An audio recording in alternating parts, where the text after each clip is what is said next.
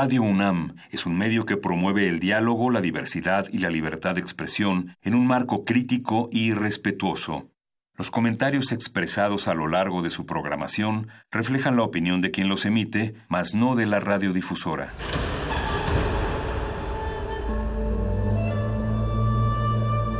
Un templo para la apreciación del ser mediante el sonido.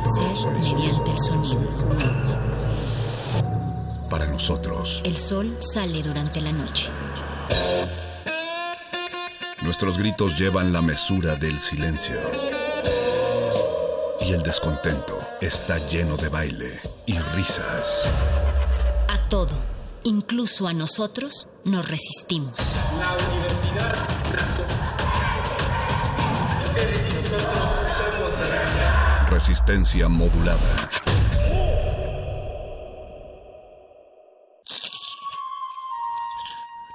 Es momento de alimentar nuestro espíritu con páginas. Las letras son la botana del alma.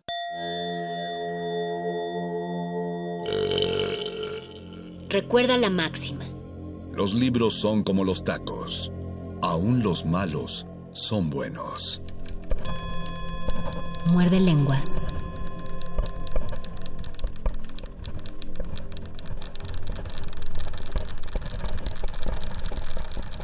Muerde lenguas.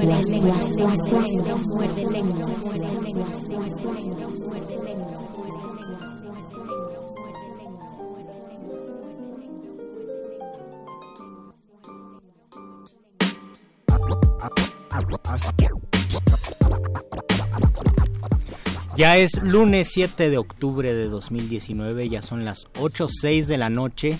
Esta es la voz de Luis Flores del Mal, siempre con el miedo de saber en qué número de palabra uno se va a equivocar, pero es normal porque la vida es un riesgo carnal.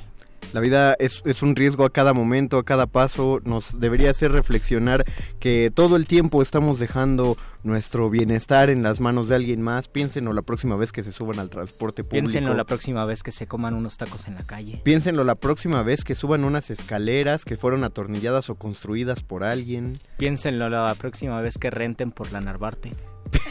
Piénsenlo la próxima vez que vean una película y, y, vean que sobre ustedes hay unas losetas que, ah, que de alguna manera se mueven para cambiar los focos. Piénsenlo la próxima vez que quieran escribir un poema. Ese es el más grave. Y piénsenlo, la, y piénsenlo la próxima vez que ese poema lo escriben para dedicarlo a alguien oh. o a algo o a un concurso. Todo el tiempo eh, nos estamos enfrentando a riesgos, pero justo como dijo Luisito, la vida es un riesgo carnal y eh, parte de ese riesgo es lo que le da sabor a la vida. Lo saluda el Mago Conde desde el 96.1 de FM en Muerde Lenguas y le avisamos a nuestra audiencia que en breve ya se está preparando nuestra transmisión de Facebook Live donde pueden comentar con nosotros la emisión en Facebook Resistencia Modulada. Eh, si nos quieren dejar mensaje, no lo hagan por inbox porque tenemos la totalidad de la pantalla llena con en esa transmisión Facebook Live, mejor comenten ahí directamente. Y si alguien quiere escribirnos en Twitter, solo les recordamos que ni, Luisito ni yo tenemos acceso al Twitter de arroba R Corremos el riesgo de contar el chiste de la galleta. Y no vamos a volver y no nos salió ese riesgo. Exacto, no, no vamos a... Fue un riesgo que tomamos, nos lo jugamos demasiado y no volveremos a hablar de esa galleta. Y eh, parte del riesgo eh, en el arte es el riesgo de aquellos que deciden presentar las cosas por más ensayadas que estén, por más veces que la hayan pasado y por más veces que piensen que todo está dado y perfecto y cronometrado y coreografiado, siempre, siempre está el factor humano ahí adelante, pero por eso esa gente es valiente y a esos valientes los saludamos, los que vamos a locutorear y por ello es que todos los programas de radio de los lunes tienen también su programa de mano. La poesía que sale de la página y se sube al escenario requiere de sus propios oídos. Ese público eres tú. Programa de mano.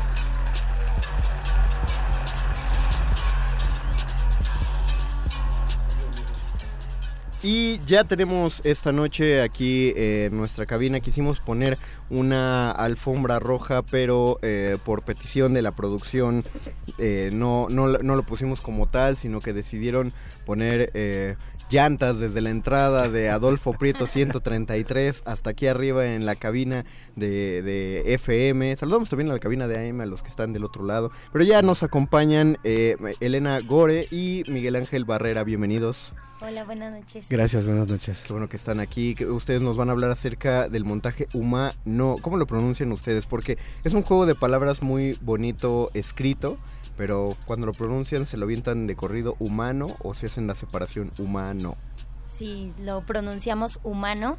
Y este y pues más bien es como eh, un juego visual como lo dices y de escritura que el, el, no se remarca haciendo alusión a que de repente aunque seamos humanos nos comportamos también muy muy animales no muy inhumanamente. Muy inhumanamente. Cuéntenos de qué va humano humano humano. Humano es un, es un montaje, es una obra de teatro que está basada en la tragedia de Ajax que escribió Sófocles. Y la adaptación la hace Juan Carrillo, la hace la dramaturgia y la dirige.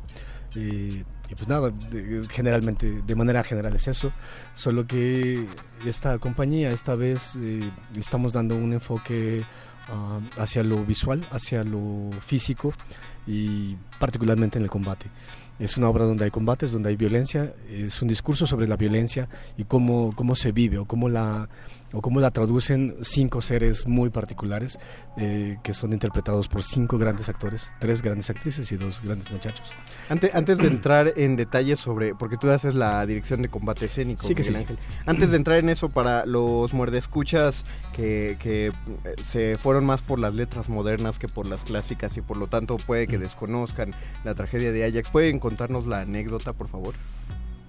Pues sí, básicamente es un soldado, o sea, eh, Juan Carrillo se inspiró en Ajax, pero Ajax eh, está presente, digamos, muy poco, ¿no? Más, muy generalmente. Es la historia de un guerrero que ha perdido algo que no sabemos qué es y que pues eh, debido a esto enloquece y, e intenta matar a sus compañeros, ¿no?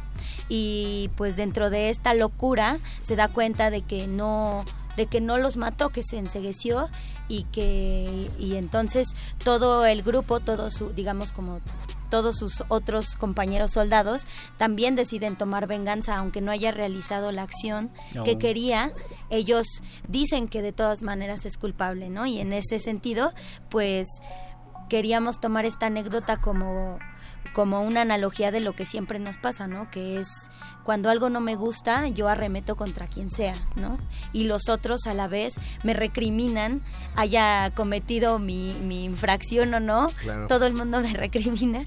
Entonces, pues básicamente es eso, ¿no? El germen de la violencia es, eh, uno, no, no se me da lo que quiere y dos, agredo porque puedo. Pero en este caso, en la puesta en escena, ¿hay eh, situaciones específicas donde surge esa violencia o cómo, cómo se presenta? Se, se infiere en muchos sentidos.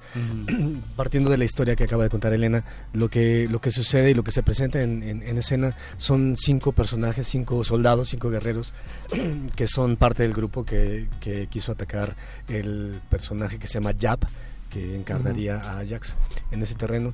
Eh, y lo que, lo que pasa es que el tipo de relación, que estará muy bueno que lo vayan a ver para que no adentrarles nada, el tipo de relación que se establece entre ellos es de profunda violencia. Hay una, hay una mm, nota pedal que hace que todo el tiempo vaya a tronar algo en cualquier instante y la manera que lo resuelven es a golpes o oh. con otro tipo de acciones que acaban siendo em, ah, duras, fuertes, rasposas y que en la la, narrativa de la escena, de la narrativa del montaje, queda claro que esos seres no se llevan bonito. Pues hay, hay, muchas cosas que se tienen que decir y lo hacen de esa manera.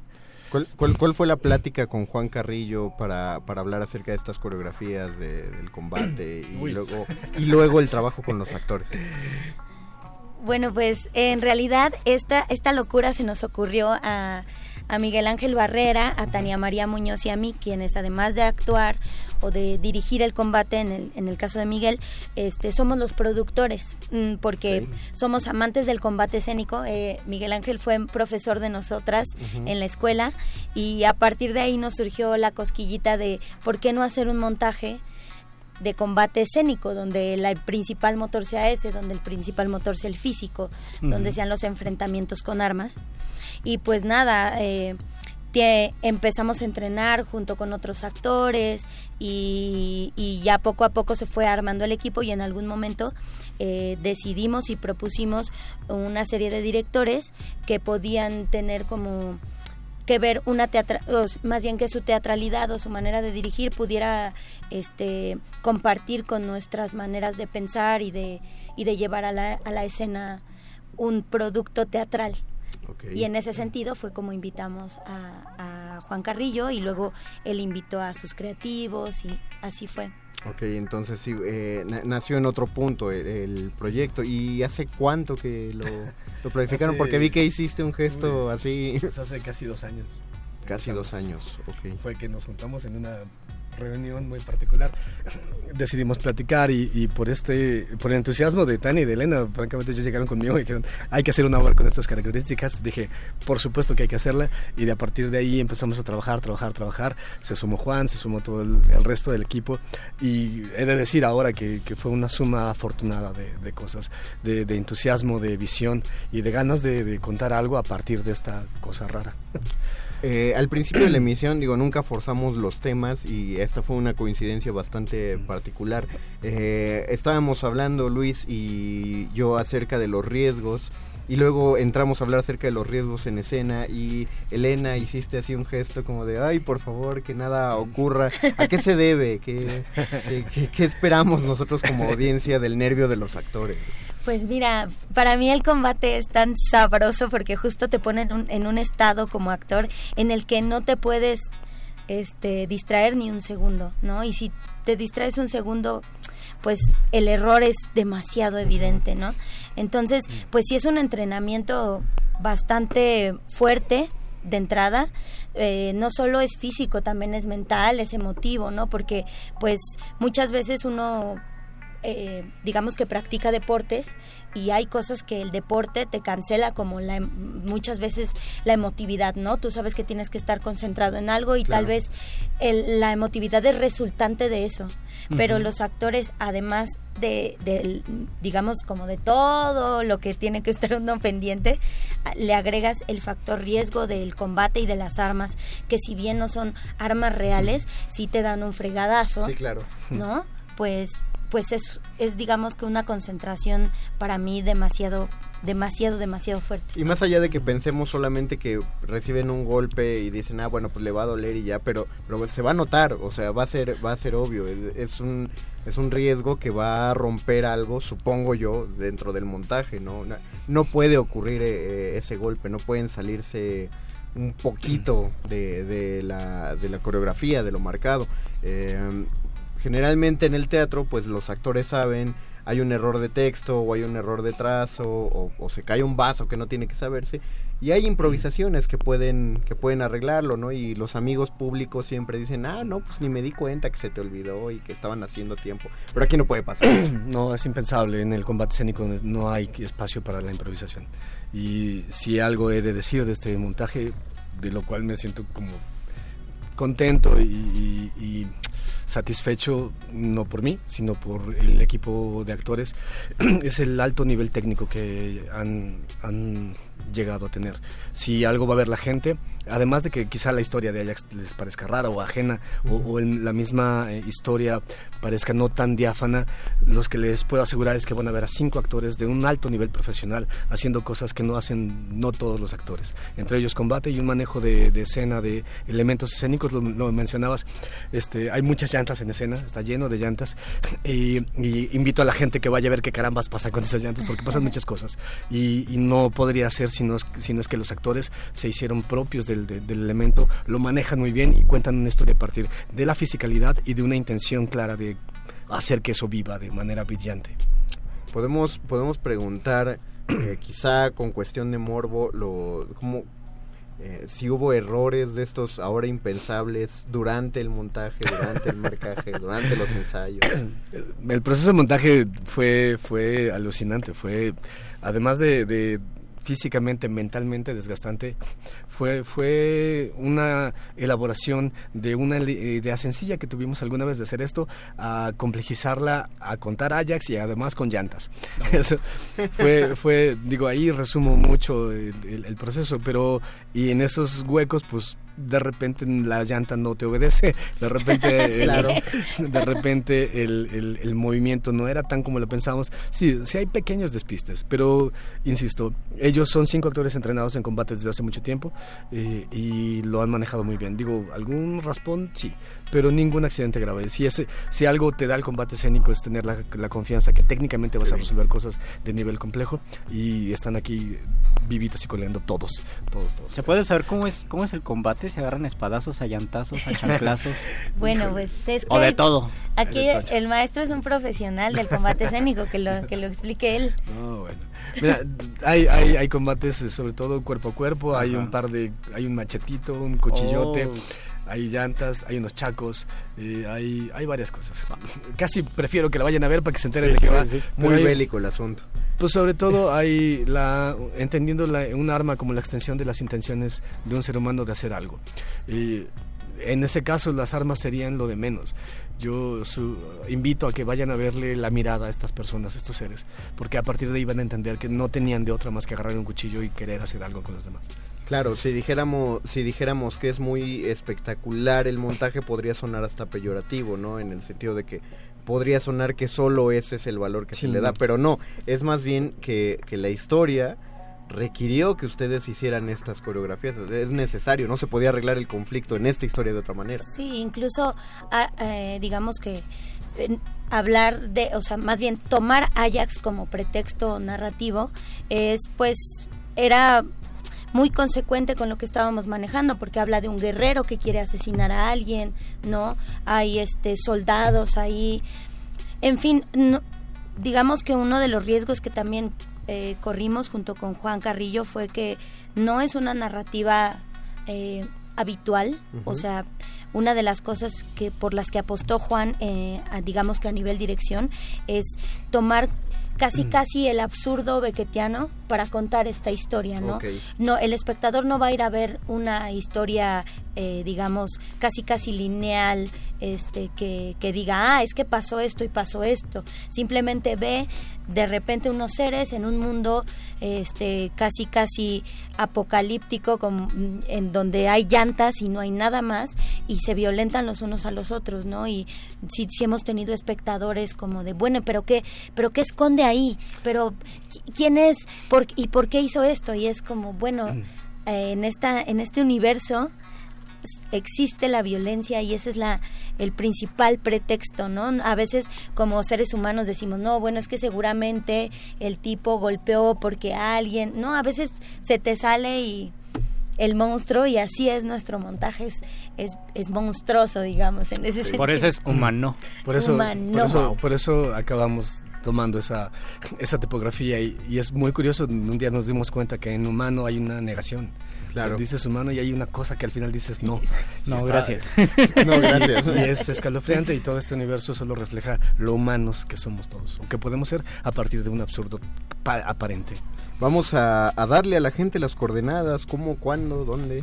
Claro que sí, eh, Humano va a estar hasta el 27 de octubre en el Teatro Benito Juárez, que está ahí en la avenida Villalongín, 15, Colonia Cuauhtémoc, muy, muy, muy cerquita del Metrobús Reforma, que está al ladito del Monumento a la Madre. Enfrentito, de Enfrentito, sí, sí, sí.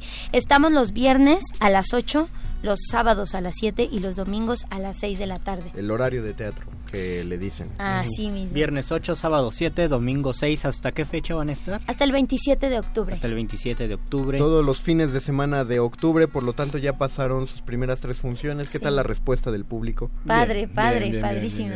Es, muy divertido ver la cara que ponen. Muchas sorpresas. Muchas sorpresas. Pues invitamos a la gente a que desde ahora no nos gusta decirlo la fecha de final porque dicen, ah, bueno, está hasta el 27, pues voy el 27. No, vayan. el final, no, vayan de una vez. Vayan, de, una vez. Eh, este próximo fin de semana es el lugar, eh, es el momento adecuado, les repetimos, de aquí al, a todos los fines de semana de octubre, viernes a las 8 de la noche, sábados a las 7 de la noche, domingos a las 6 de la tarde, en el Teatro Benito Juárez, Villalongín número 15, cerquita de Metrobús Reforma si llegan caminando, está un poco más lejos de Metro Cuauhtémoc, me parece que puede ser insurgentes también. O insurgentes, efectivamente, cualquiera de esos dos, pero eh, Reforma es un tiro de piedra.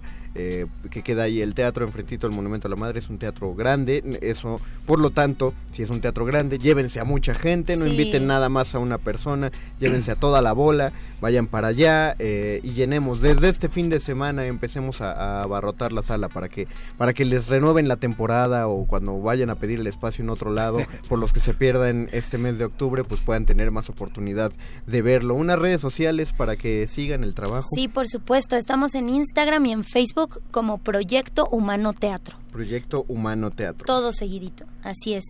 Y pues nada, ahí si nos escriben eh, directamente podemos dejarles boletos si es que los necesitan, descuentos, mientras nos digan que llaman porque nos escucharon en Teatro UNAM, ahí les vamos a dejar todos los descuentos que quieran. Y, y recuerden, o sea, aunque sí está padre y pueden usarlo, de preferencia paguen el boleto completo, digo, está, está más padre, pero y aún así, porque de por sí si ya se están mostrando dadivosos en sus redes sociales, ya saben que la gente se pone guapa cuando viene al muerde lenguas, porque hay regalos, Luisito. Hay regalos como cada lunes y ahora hay mucha generosidad. Ahora hay mucha generosidad porque hay cinco pases dobles. Así es. Hay cinco pases dobles, es decir, son 10 espectadores los que van a entrar. Son solo cinco llamadas las que vamos a recibir aquí a, Resistencia Modulada. ¿Cinco pases dobles para cuándo? Para el sábado, para este sábado siguiente. Sábado 12 de octubre. Sábado. 12 de octubre, no hay otra fecha, es para este sábado 12 de octubre, cinco pases dobles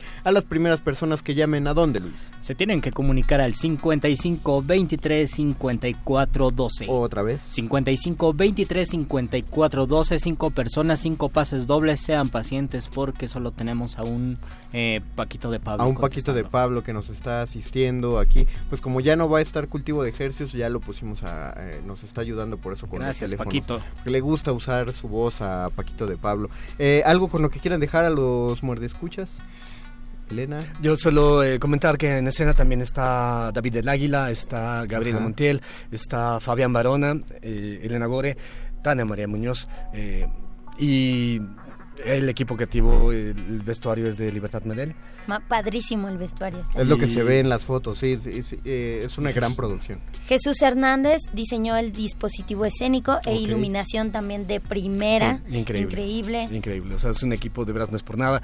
Eh, hizo, hicimos una muy buena conjunción de, ánimo y de cosas. Y solo sugiero que la gente vaya, que vaya, vaya, se va a encontrar algo que no va a encontrar en ningún lado, se los aseguramos. Y, se, y, se, va a quedar con una muy buena pregunta en la cabeza. Sí les voy a, sí les voy a recomendar que vayan a buscar las redes sociales de Proyecto Humano Teatro para que vean las fotografías y se den cuenta la, la calidad de producción que, de la que se está hablando aquí.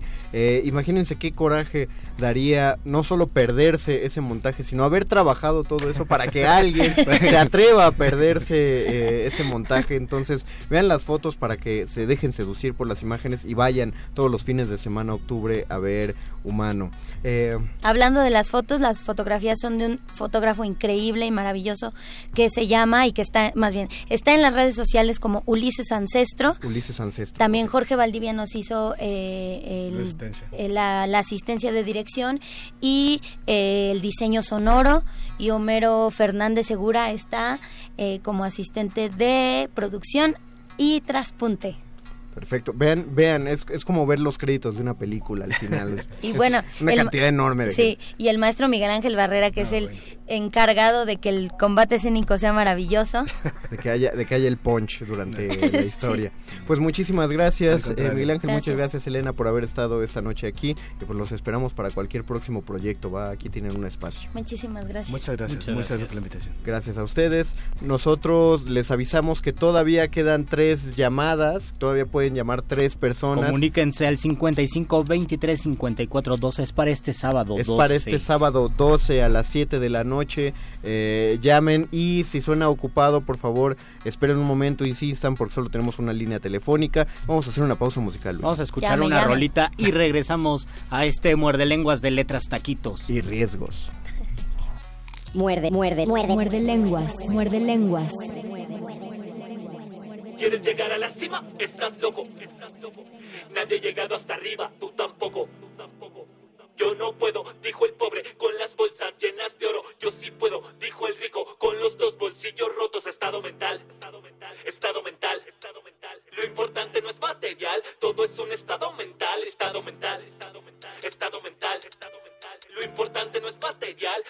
Un estado mental. Crecí con ropa de segunda porque no había pa' más. Agua fría por las mañanas porque no había pagas. Pero más de una vez acompañé a mis papás a devolver algún dinero que les dieron de más. El niño siente que no encaja en la masa. Los tenis que quiere están en repaja en la plaza. Pero siguen siendo un lujo aunque trabaja no alcanza. Ahora lo patrocinan, llegan cajas a casa. Es que todos siembran lo que otros cosechan. Yo monté mi propia empresa, nadie se aprovecha. Ahora el amor hace las letras y el hombre las fechas. Solo así cambié los ceros de izquierda a derecha. Es la misma historia que todos te cuentan. Pero a mí me inspiraron historias como esta. No lo entenderías aunque vieras mis cuentas. Saber el precio no es saber lo que cuesta. ¿Quieres llegar a la cima? Estás loco, estás loco. Nadie ha llegado hasta arriba, tú tampoco. Dijo el pobre, con las bolsas llenas de oro. Yo sí puedo, dijo el rico, con los dos bolsillos rotos. Estado mental, estado mental, estado mental, estado mental. Lo importante no es material, todo es un estado mental, estado mental, estado mental, estado mental, estado mental. Lo importante no es material, todo es un estado mental. Fue en el barrio donde me hice un nombre, no hice una carrera, me hice un nombre. El dinero vale, pero la actitud es doble. Nací sin un centavo, donde me hice un nombre, no hice una carrera, me hice un nombre. El dinero vale, pero la actitud es doble. Nací sin un centavo, Tuve unos ray piratas, para eso daba el salario. Pero cubrían a las niñas que más leían en el barrio. Hoy tengo feria en el banco, mi mala vio, hizo un escándalo. No vendo drogas, jefa, vendo sábados. Tampoco es mucho, pero sí hace que sonría. Me hace recordar las veces que comí una vez al día. Y si vuelven, vuelvo a sonreír contento. Porque esta buena cara no depende del tiempo. Éramos niños viajando por el rap, cazando a los choferes afuera de la central. Jefe, me hace el paro, solo traigo la mitad y ahora vivimos en hoteles como Facundo Cabral. Eso del rap es torpe, no te llevará a ninguna parte porque es música para mediocres, me dijo un profe y pobre. Primero fue el país de sur a norte y ahora no le caben los sellos al pasaporte. ¿Quieres llegar a la cima? Estás loco, estás loco. Nadie ha llegado hasta arriba, tú tampoco, tú tampoco. Yo no puedo, dijo el pobre, con las bolsas llenas de oro. Yo sí puedo, dijo el rico, con los dos bolsillos rotos. Estado mental, estado mental, estado mental, estado mental. Lo importante no es material, todo es un estado mental, estado mental, estado mental, estado mental, estado mental. Lo importante no es material, todo es un estado mental. Fue en el barrio donde me hice un nombre, no hice una carrera, me hice un nombre, nombre. Pero la actitud es doble. Nací sin un centavo, pero nunca he sido pobre, pobre. En el barrio donde me hice un nombre, no hice una carrera, me hice un nombre, nombre. El dinero vale, pero la actitud es doble. Nací sin un centavo, pero nunca he sido pobre. Pude quejarme del lodo, pero hice un disco de rap. El problema es un disfraz que usa la oportunidad.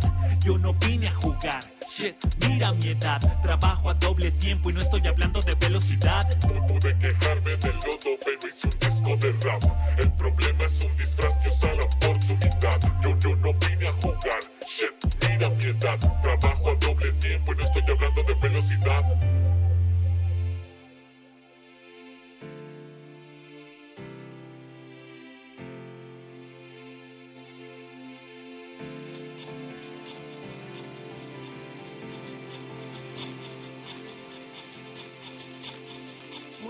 Muerde lenguas.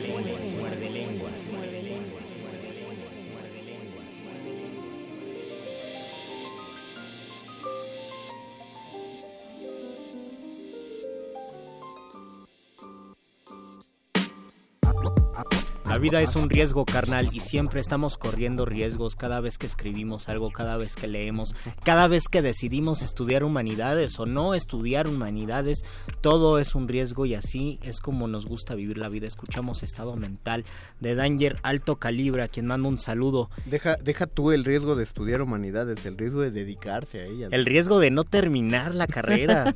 también es un riesgo grave. ¿Qué ibas a, qué ibas a leer? La vida está llena de riesgos y también la universidad. Nos dice nuestro querido Lalo Nájera. Hola. Hola, muerde lenguas. Hola, Lalo. Espero se encuentren muy bien esta noche. Hablando de libros con riesgo, no lo consideré a tanto, pero tal vez hay uno que sí.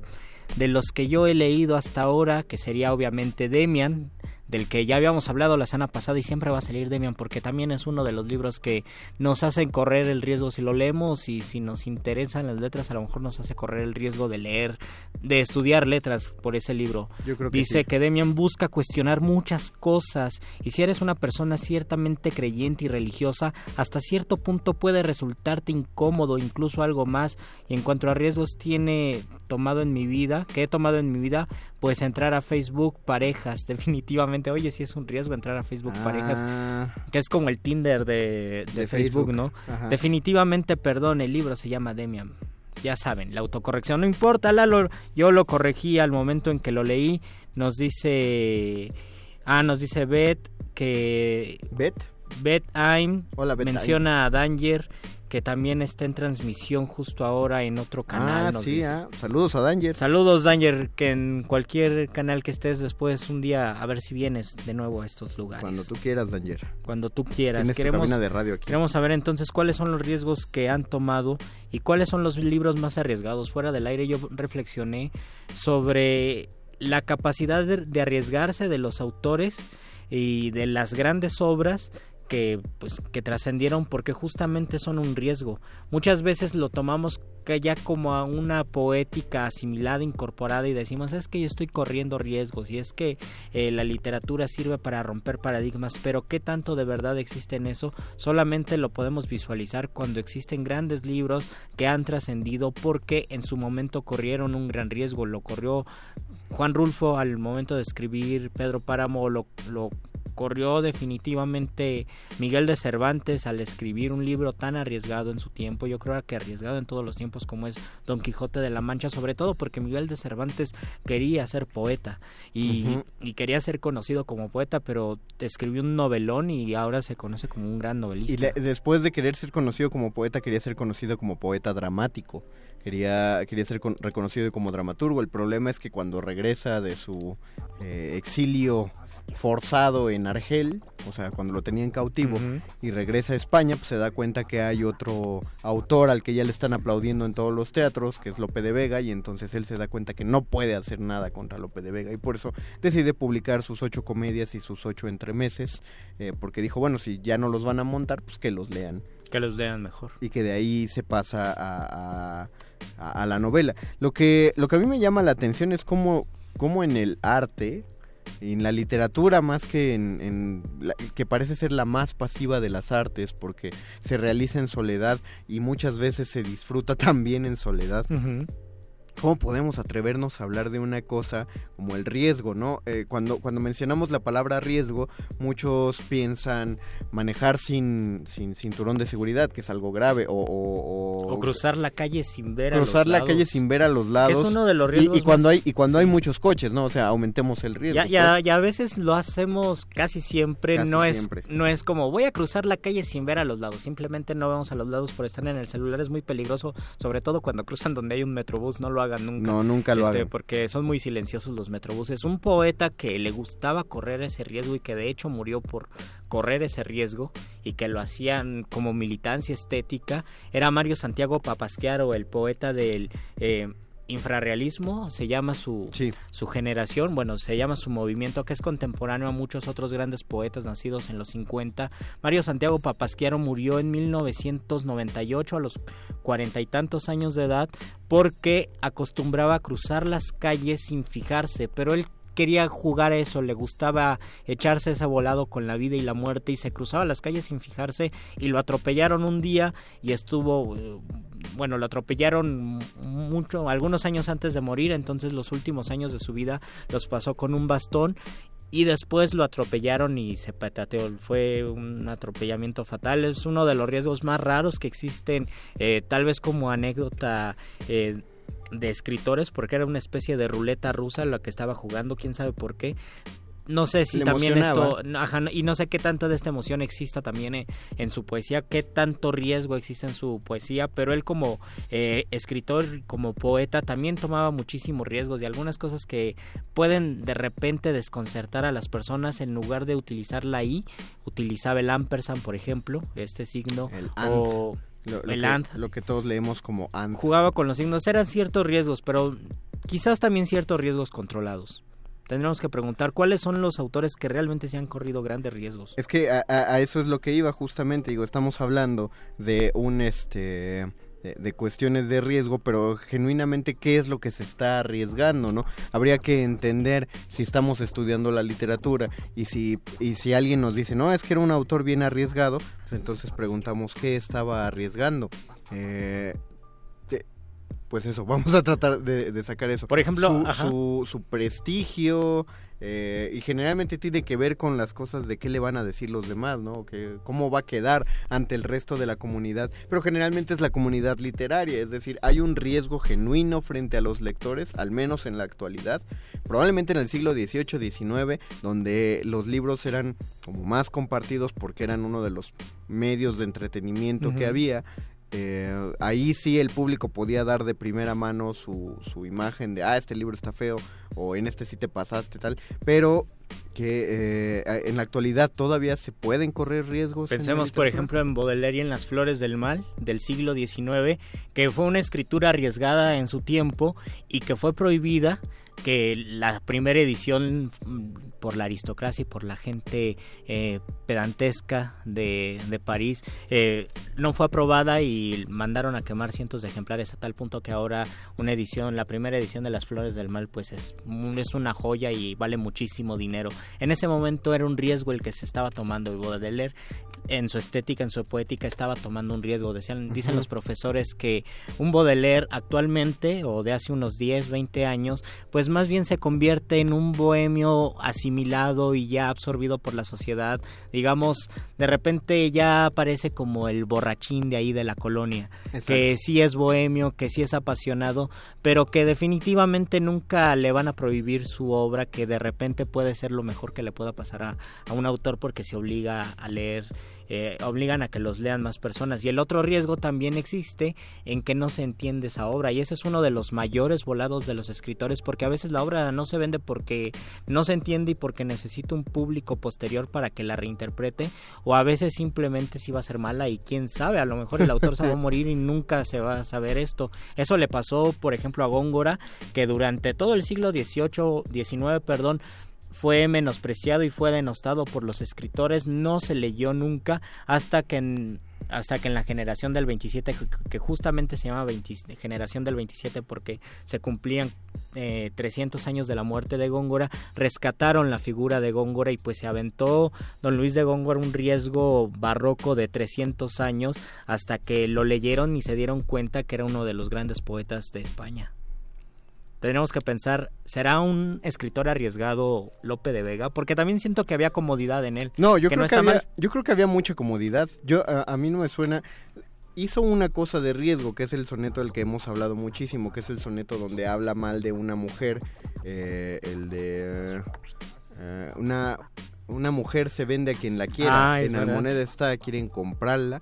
Eh, ese creo que es el, gran riesgo literario que toma, pero ahí sí porque directamente ese tipo de palabras sí podían costar sanciones ante la ley. Y si no sanciones ante la ley, estamos hablando del siglo en el que todos, todos, todos los civiles portaban con ellos estoques y era común los duelos a primera sangre en la calle. Un duelo a primera sangre es nos batimos con espadas, al primero que, que le toque una estocada y, sangre. Los stocks tienen eh, un el grueso un poquito menor al de una bala. O sea, ¿no, no eran mortales o sí? ¿O era un riesgo? era un riesgo, era, un riesgo, es decir, una estocada en el pecho así, un golpecito leve, pues te deja una punzada, duele mucho, pero un barbero sí te la curaba, o en el brazo. Pero si alguien entraba con un renovado ímpetu y te atravesaba, el, el estoque era perfectamente ¿Se había leído el libro negro del cuerpo? Exactamente, sabía dónde, que, era, que eran los, pues los espadachines, los letales, como como, como eh, ya que mencionamos al Capitán a la Triste la semana pasada. Eh, no, no, el otro, eh, Malatesta. Ah, claro. El, asesino que utilizaba su, su estoque y la. Ay, se me acaba de. La vizcaína, que era la espada corta con la que se hacía un duelo de, doble espada. eran los riesgos a los que uno se metía y Lope de Vega toma mucho el riesgo de, insultar a, a la hija del dueño de una compañía teatral, pues tiene que salirse de Madrid. Pero eso creo que fue el mayor riesgo. Realmente su teatro no es arriesgado, tal cual. Eh, de hecho, tan, no es arriesgado en lo que escribe, que por eso se, el, riesgo más bien es escribir el arte nuevo de hacer comedias, oh, de definir, yo las escribo así y por lo tanto voy a decir que así estás, están bien escritas. Si quieres escribir un texto triste, utiliza las décimas. Si quieres hacer un monólogo, utiliza un soneto. Si quieres hacer una plática chabacana y normal y campesina, utiliza las redondillas. Si quieres hacer un mini monólogo de un gracioso, usa las quintillas, etcétera, ¿no? define, pero si ya te estás sentando a definir cómo se van a hacer las cosas es porque estás muy cómodo. Yo, yo, creo Y es porque realmente le fue bien. Y es porque, sí, claro, o sea, lo que nos hizo fue, hizo su libro de vendernos la fórmula del éxito. Quizás uno de los que corría riesgos y también le fue bien o le fue más o menos bien porque sí llegó a estar en España fue su enemigo Juan Ruiz del Arcón. Él sí corrió un riesgo mayor porque no es lo mismo nacer allá que nacer de este lado, bueno, en la colonia, en la Nueva España, y en nacer en un contexto donde era muy difícil cruzar el charco. O sea, ahora es difícil, en ese tiempo era mucho más complicado y a pesar de ello corrió muchos riesgos y llegó y también se consagró o lo conocemos como uno de los escritores consagrados del siglo de oro. Pero le costó mucho tiempo. Y le costó mucho tiempo, le costó mucho trabajo, porque también ahora nosotros cómodamente decimos, ah, claro que sí, el siglo XVI y el siglo XVII está lleno de escritores excelentes en, en el mundo hispánico, pero también existe una, una suerte de, de correr riesgos donde algunos eh, pues no llegaron a trascender, donde muchos incluso ni siquiera por el riesgo, sino también por una falta, falta de rigor, por una falta de experiencia o de sensibilidad, no pudieron trascender, aunque eran parte de esos grandes escritores, y otros son consagrados y son leídos y son releídos. Y eso ocurre en muchísimas épocas de la literatura. Yo estaba pensando en Abigail Bojorques, que es ah, uno de los excelentes poetas mexicanos, que mucho tiempo también estuvo invisibilizado, estuvo marginado, no se tomaba muy, muy en serio lo que escribía. Abigail Borjorques es un poeta que nació en 1936, me parece. Era un poeta abiertamente homosexual. Bueno, en un momento de su vida fue un poeta abiertamente homosexual y tiene poemas de amor homoerótico. Carlos Monsiváis no le gustaba un libro que a mí se me hace maravilloso de Abigail Borjorques que se llama Navegación en Lloremito, que hace una recreación del habla del siglo XV, XVI y de la Edad Media y XVII y donde habla de sus amores, de sus amoríos homoeróticos. Eso no le pareció a Carlos Monsiváis. Abigail estaba corriendo un riesgo al momento de escribir eso y mucho tiempo después, por lo menos unos 10 años después de su muerte, comenzó a leerse justo por personas de nuestra generación y comenzó a celebrarse y a decir aquí tenemos a un gran poeta. Pero para tomar ese riesgo también se necesita ser consciente de si tal vez queremos la fama inmediata o si queremos tomar nuestros propios riesgos y saber lo que a lo que nosotros queremos llegar. Efectivamente, lo dijiste bien de la fama inmediata. Cualquier riesgo... Eh, riesgo de escándalo, pues te va a dar fama inmediata. ¿Cómo, para que ustedes sientan cuál sería el riesgo, pues tenemos las redes sociales, ¿no? Donde finalmente, igual que en los libros, con lo que estamos jugando es con las palabras. Una palabra, una, una mala declaración, lo que, lo que muchos llamarían por ahí lo políticamente incorrecto, cuando en general se está volviendo más bien lo políticamente correcto. una, una publicación de ese tipo a uno le puede costar la cuenta, eh, que, te, que te acosen en redes sociales, algunos hasta que los corran de su trabajo. Eso es tomar, es tomar un riesgo. Ojo, no estoy diciendo que todo riesgo es encomiable, no, no estoy diciendo con esto, todos vayan a correr riesgos. Eh, me refiero a que eh, ese, ese es el equiparable, ¿no? la, la, el último que supimos de la esta piloto que a la cual despidieron de la aerolínea por decir que debían dejar caer una bomba en el Zócalo el 15 de septiembre para hacerle un favor a México, pues ya la despidieron, ya le costó el trabajo. Y un amplio el riesgo de escribir esa publicación. Ese fue un riesgo y, y e, eso es lo que tenemos que, que saber, que tener en claro, que todo riesgo implica una consecuencia, si no, no es riesgo, es que eso es lo padre. Por eso, a, eso voy cuando de pronto un escritor nada más dice, me voy a arriesgar a salirme de mi zona de confort. Pues qué padre, no es un riesgo tal cual, porque no vas a correr, no, no vas a tomar una, una, pues cuál podría ser la, la consecuencia de esa acción. ¿Cuántos tenemos? Otro poema malo. Otro poema malo, exacto. Eh, riesgo, creo yo, de los más actuales, eh, Gabriel García Márquez, cuando publica Memorias de mis putas tristes. Eh, después de toda su consagración. Después de toda su consagración, porque cuando lo leyeron, la, la, la respuesta general fue... Eh, ¿no? Acerca de ese libro. A mí me gustó, pero sí muchos dicen no es la potencia de Gabriel García Márquez y el problema es que después de que te conocen por escribir unos novelononones y después de que ganaste el premio Nobel a los de que ganas el años, que es relativamente joven, sí es un gran riesgo y qué bueno que siguió escribiendo, porque también yo pienso que era un riesgo escribir a, a, los 37, 38 años que tenía 100 años de soledad, sabiendo que no iba a trabajar y que no iba a ganar un solo centavo durante ese tiempo y sabiendo además que tenía que mantener una familia, bueno, que está su esposa y sus dos hijos. su, esposa fue la que se rifó. Y su esposa fue la que se rifó y fue la que pues se hizo cargo durante un año y también corrió el riesgo, dijo, bueno, pues yo voy a creer en esto y vamos a escribir la novela bueno, escribe, escribe la novela, tienes un año para hacerla, y él con una disciplina, porque no es nada más un volado, sino con una disciplina y con un rigor de 8 a 2 de la tarde, escribiendo, escribiendo y escribiendo, concluyó la novela. Y después el riesgo de la edición, él no tenía ni siquiera dinero para mandarla a su editor en Argentina, él vivía en México, la escribió por la colonia San Ángel, no tenía dinero para mandarla a Argentina, a uno que se apellidaba Porrúa, que no es el, no sé si sea el de la editorial Porrúa. Yo creo que no. Eh, Así que porque no tenía dinero para mandarla a Argentina, eso lo cuenta Gabo. Eh, mandó solo la mitad del libro. Y dijo, bueno, así lo va a leer y va a decir, ah, está bueno, entonces ya después veo cómo le hago y le mando la otra mitad. Pero cuando mandó la, mitad del libro se dio cuenta que había mandado la segunda parte. Entonces el primer, el de los primeros lectores, este, de ese libro en Argentina fue la segunda parte de 100 años de soledad, pero él mismo le habló y le, envió dinero para que le enviara la primera parte y después ya fue un tremendo éxito y ese éxito se prolongó. Ese, es un buen riesgo, ¿no? Es un gran riesgo. Igual y me paga él para, para, para aventarle la demás. Y después ganó el premio Rómulo Gallegos y esto me recuerda, bueno, Rodolfo Salinas nos dice, saludos muerde lenguas, creo que un libro arriesgado que leí fue El extranjero de Camus o Camus, para decirlo para decirlo como en la facultad lo dicen. Eh, sí, yo también había pensado, eh, Rodolfo, en este libro porque en, en unas cuentas, en, en, alguna clase de sociología de la literatura observábamos que las primeras, los primeros años del extranjero no se vendió muchísimo. Es decir, era un libro intrascendente, decían, eh, X, un, un libro más. Y en ese mismo año, en no sé qué premio importante de novela en Francia, vendió muchísimo porque era el premio de novela, entonces todos querían leer ese libro y era el, libro más importante. Pero al cabo de 10 años, eh, las ventas de ese libro, que fue un premio, eh, fueron decreciendo, decreciendo, decreciendo y poco a poco se, todos se fueron olvidando y nadie quería leer ese libro. Sin embargo, El extranjero de Camus fue creciendo y se ha mantenido y es un libro que siempre se va a vender. Es un obligado de la, de la literatura universal. Nos escribió, bueno, nos llamó más bien Rodrigo de Coyoacán. ¿Tú sabes cuál Rodrigo, Luis? No. ¿Tienes idea cuál Rodrigo?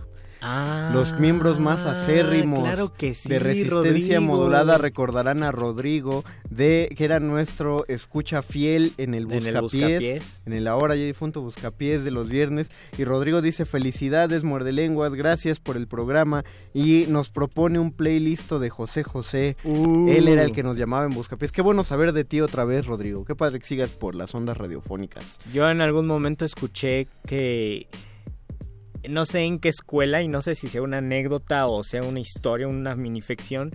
En una escuela el maestro les dijo, en estas dos páginas quiero que escriban un ensayo in situ como examen final, eh, que desarrollen en dos cuartillas qué es el riesgo. Y tienen dos horas para terminar. Ah, el de... Entonces alguien lo terminó un minuto después y se lo entregué y dijo, ya acabé maestro y se salió. Y en las dos páginas lo único que había escrito él era el título, ¿qué es el riesgo? Y él había puesto esto. Esto, sí. Qué profundo. Qué profundo, ¿no? Y bien hecho. Pero es, es leyenda urbana, ¿no? Es leyenda urbana. Pero está padre. Sí, yo no, yo no me hubiera arriesgado. No sé. Yo no me hubiera arriesgado porque existen existen eh, depende qué año de la carrera. Sí, depende qué año Yo de creo que el primer año sí. donde te donde te vale y donde puedes reprobar todo y piensas que no pasa nada. Luego luego, luego las cumplo. Me voy al extra y ya las cumplo. Porque piensas que uno es eterno y lo único que es eterno es la carrera porque empiezas a reprobar y a reprobar. No tomen ese riesgo, por favor. Y otro de los, bueno, siempre en literatura se corren muchísimos riesgos y también depende del escritor, porque hay escritores que desde, ya lo habíamos dicho, desde su zona de confort, pues escriben, no sé si tomen riesgos medidos, pero también quizás en algún momento tomaron un riesgo y ese riesgo les resultó y a partir de allí comenzaron a construir su obra. Independientemente de qué tanto arriesguen después, pueden hacer una obra... Eh, estable, una obra vasta, importante, y no puede ser una obra mala. Por ejemplo, Pablo Neruda, que escribía, eh, que corría ciertos riesgos al momento de escribir, pero que no siempre eh, corrió esos riesgos. Se puede, podemos ver que en sus primeros libros, que era un escritor además precoz, porque a los 15 años ya escribía poemas y escribía poemas interesantes.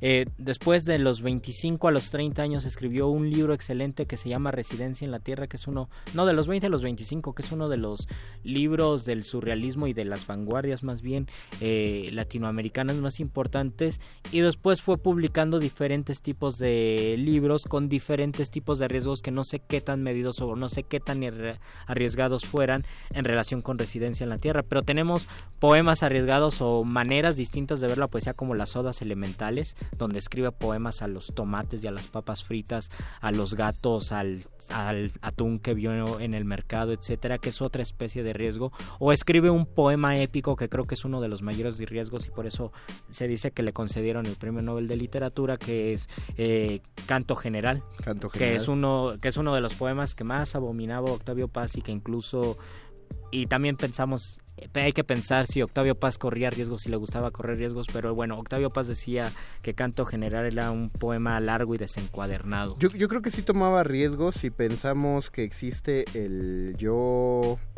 Yo acuso, yo denuncio. Yo denuncio, ¿no? O sea, eh, eh, y reconocer, o sea, un gran riesgo es reconocer que él estuvo de lado de un régimen político que poco a poco se fue torciendo hacia algo que ya no era el ideal y no solo reconocerlo sino mostrarlo eh, eh, mostrarlo ante la gente, ¿no? Arrepentirse tal cual, sí, decirlo con todas sus letras.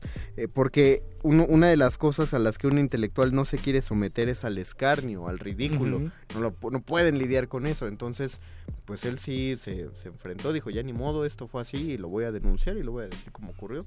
Yo estaba, se me había olvidado comentarles que uno de los riesgos más curiosos, que ni siquiera fue un riesgo, meter un premio siempre es un riesgo y es un volado. Independientemente, y esto lo tienen que saber porque mucha gente se desilusiona si no gana un premio, independientemente de la calidad del trabajo, también existen riesgos que no están del todo amarrados por el, por el autor, como los, como el jurado, ciertas poéticas, ciertas perspectivas, eh, la otra, los otros concursantes, etcétera. Entonces siempre hay una cuestión de azar y un poco de riesgo, pero hubo un, hubo un, me parece que un artista mexicano, y ustedes a lo mejor recuerdan esta noticia, a mí me da mucha gracia, que mandó, mandó un premio de fotografía o de pintura, me parece, y lo premiaron, pero él nunca esperaba que lo fueran a premiar porque eh, se le olvidó adjuntar su trabajo, es decir, mandó todos los datos, adjuntó todo lo que le habían pedido, menos la obra con la que iba a participar. Entonces lo mandó así, dijo, chin, se me olvidó, se le pasó la fecha y ya dio por perdido ese premio. Y le hablaron y le dijeron que ganó porque creyeron que lo que él había hecho era conceptual, era conceptual y era pues poner en duda y poner en jaque a, las tradiciones estéticas diciendo pues no voy a enviar nada y que premian nada y pues lo premiaron por no enviar nada. Wow. Ese es uno de los grandes riesgos. Y con esa anécdota riesgosa creo que nos despedimos, ¿no? Nos despedimos. nos despedimos porque ya no hay más comentarios, pero muchísimas gracias por sintonizarnos. Bueno, Mujer del Mar nos dice, "Hola, salúdenme, saludos, Hola, mujer del mar, qué bueno que nos estabas escuchando. De quemarnos, de quemarnos, este, estás escuchando. Arriesgada es la literatura política en tiempos de dictadura, eso es verdad, porque ahí te estás eh, arriesgando la 30 segundos. Arriesgando la vida. ¿Y qué opinan de Sabiano? Nos dice Zenén Suárez, yo no, yo no te manejo ese dato.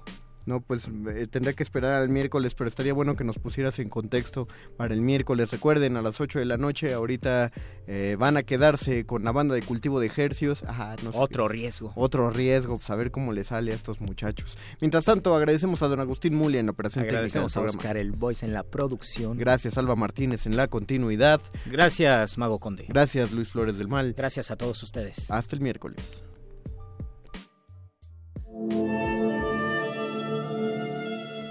Enseñanza del día.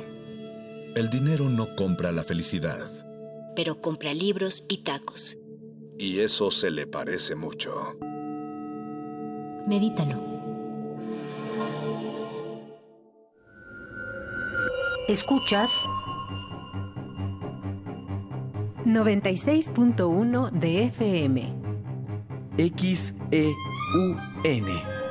Radio UNAM transmitiendo desde Adolfo Prieto 133, Colonia del Valle, en la Ciudad de México. Radio UNAM, experiencia sonora.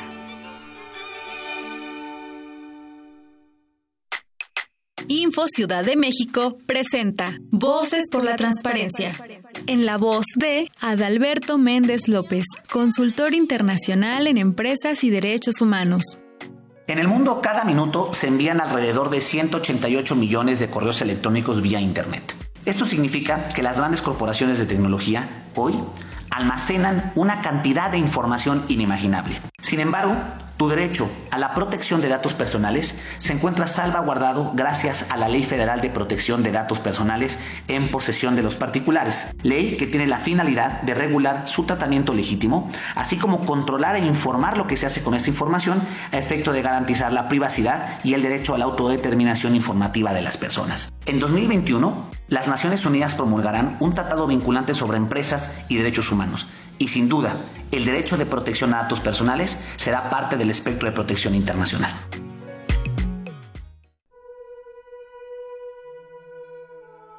Describir el miedo, huir de la incertidumbre, admirar el misterio o aceptar la naturalidad. Las mil formas de leer a la muerte. Radio UNAM te invita a conocer las variables de la literatura mortuoria en el curso Poesía y Muerte, autores hispanos del siglo XX, un mapeo de los autores en nuestro idioma que han abordado el tema de la muerte, impartido por Fernando Axel Nájera Hernández. Lunes y miércoles de las 17 a las 19 horas en las instalaciones de Radio UNAM, del 16 de octubre al 25 de noviembre Informes e inscripciones al 56 23 32 72. Cupo limitado. Radio UNAM. Experiencia sonora.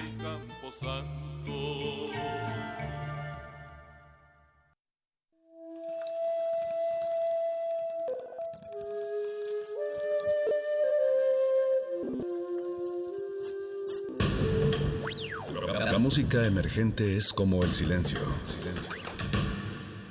Presente a nuestro alrededor.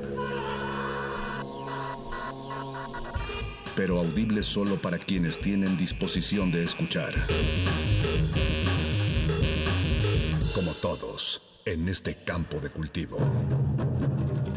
Cultivo de ejercios.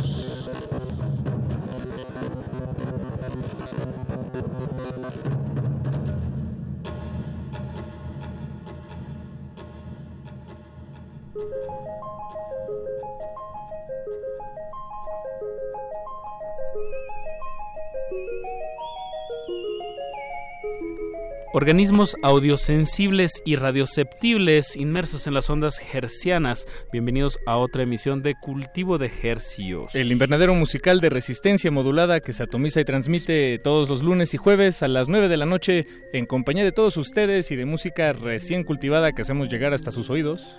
Eh, por el 96.1 de FM.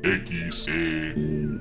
Radio NAM, la salvajemente cultural. Transmitiendo en vivo desde el Valle de México a todo el Valle de México y a, todo el, y a todo el mundo a través de nuestro portal en línea www.radio.unam punto mx mx sí punto mx muy bien Paquito se, me, se, me, fue se me chispoteó ahí.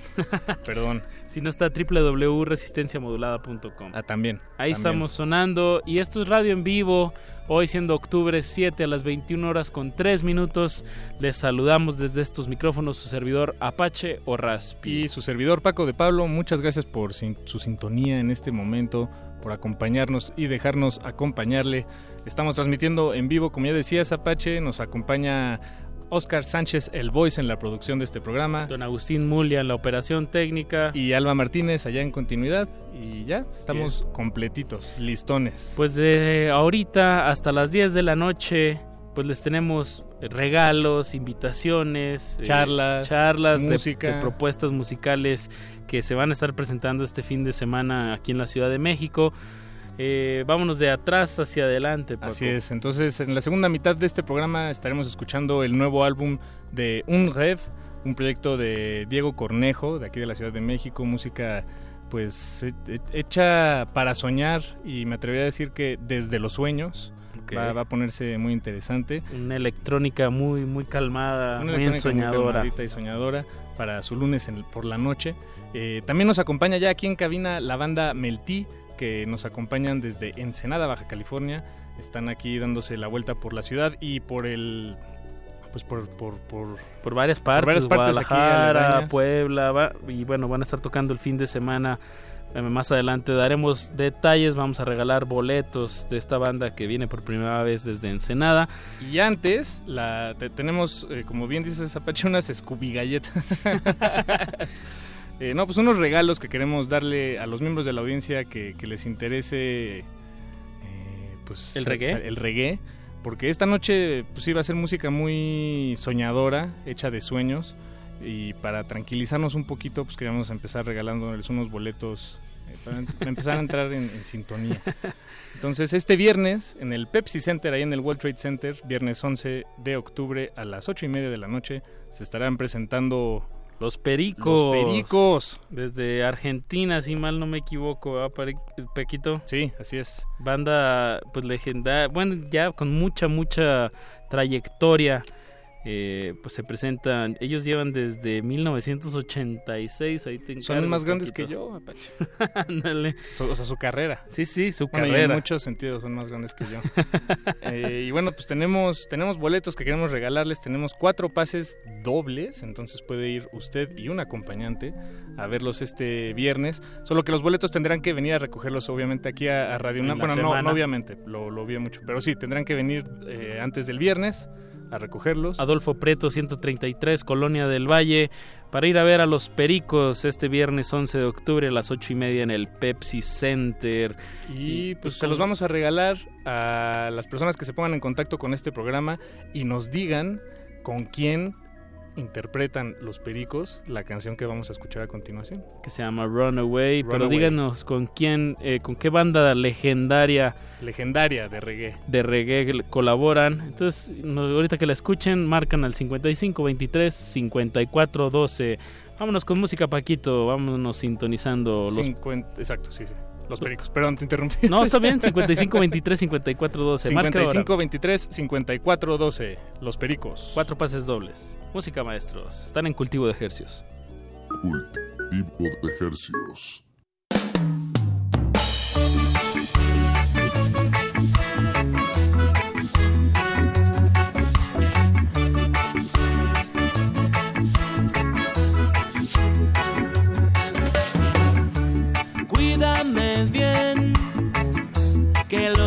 Serio. Quiero que estés a mi lado esta vez. Voy a fumar mientras te espero. Voy a formar un espacio mejor.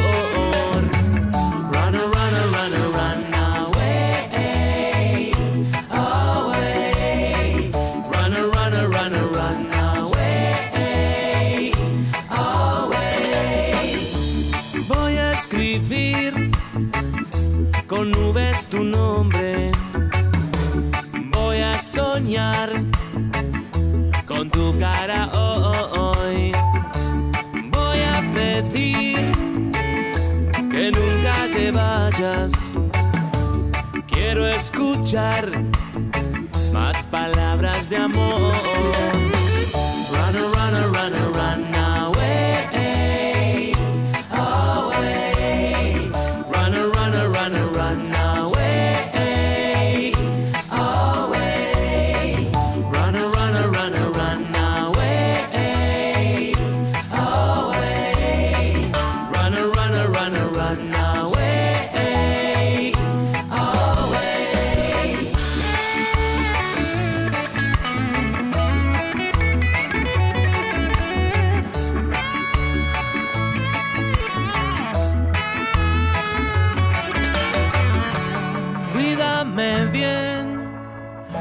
Que siempre me pierdo. Quiero que estés a mi lado esta vez. Voy a tomar tu mano en mi mano. Quiero escuchar más palabras de amor. Run, run, run,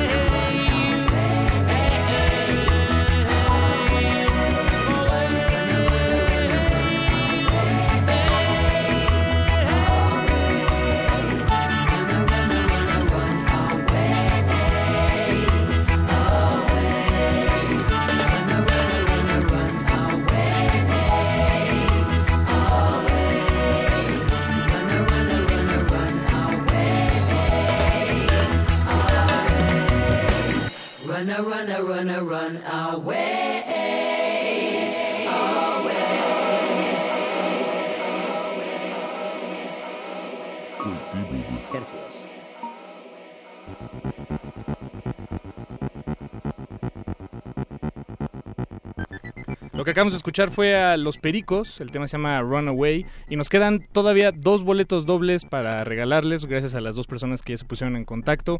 Eh, si, si no les contestamos es porque solo tenemos un Oscar Sánchez, el voice, y pues y solo tenemos una línea telefónica, entonces las cosas son pues muy lineales, ¿no? Una tras otra, y después de otra y no antes. Entonces, 5523-5412 es el número. Y bueno, confiamos en que en cualquier momento ya se regalarán esos boletos. Recuerden que tienen que venir a recogerlos a Radio UNAM.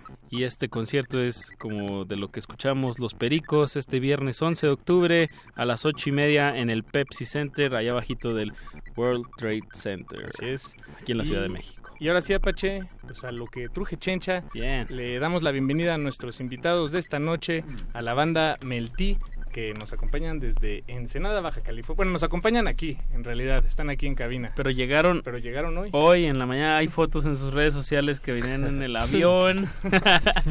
Tenemos al 100%, a, o sea, los cuatro integrantes de Meltí. eh, Joel, Carla, César y Julio. Hola, Buenas noches, ¿cómo Buenas estamos? noches. Buenas noches. Hola. Estamos Qué bien felices. que nos acompañan. eh, un cuarteto de pues que mezcla bastantes géneros, ¿no? Eh, por, en, en, en su música, un proyecto que lleva desde qué año, César? Desde el 2015 creo que estamos con este proyectito. En Ensenada. eh, ¿hay, ¿Hay lugares donde tocar en Ensenada? Pues hay pocos, pero sí los hay.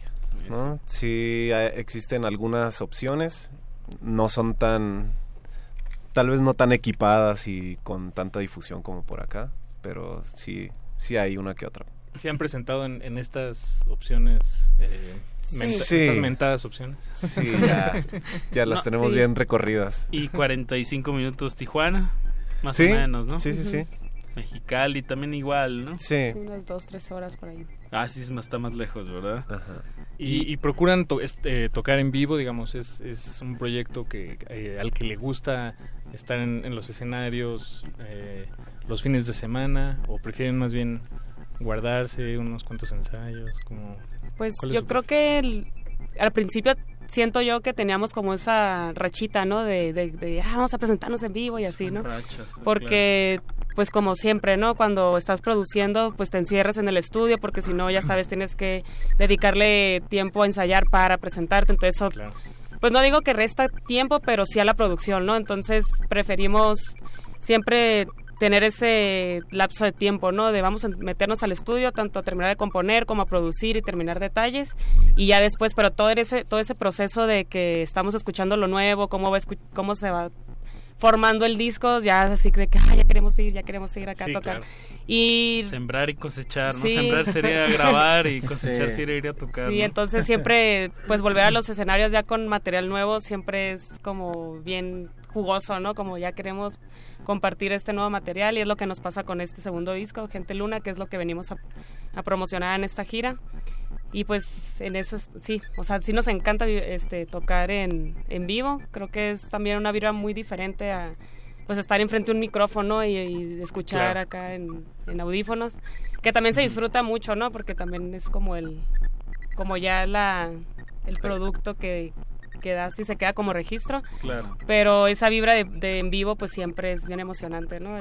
la respuesta del público, de, los compañeros en general, de uno mismo, ¿no? Cómo responda esa al escenario, no sé. Se, hace catarsis de dos distintas maneras, ¿no? Este, porque también es catártico, eh, pues el encerrón, ¿no? Con, los miembros de la banda y eh, pues dejar que, que, las ideas fluyan, que los dedos se muevan.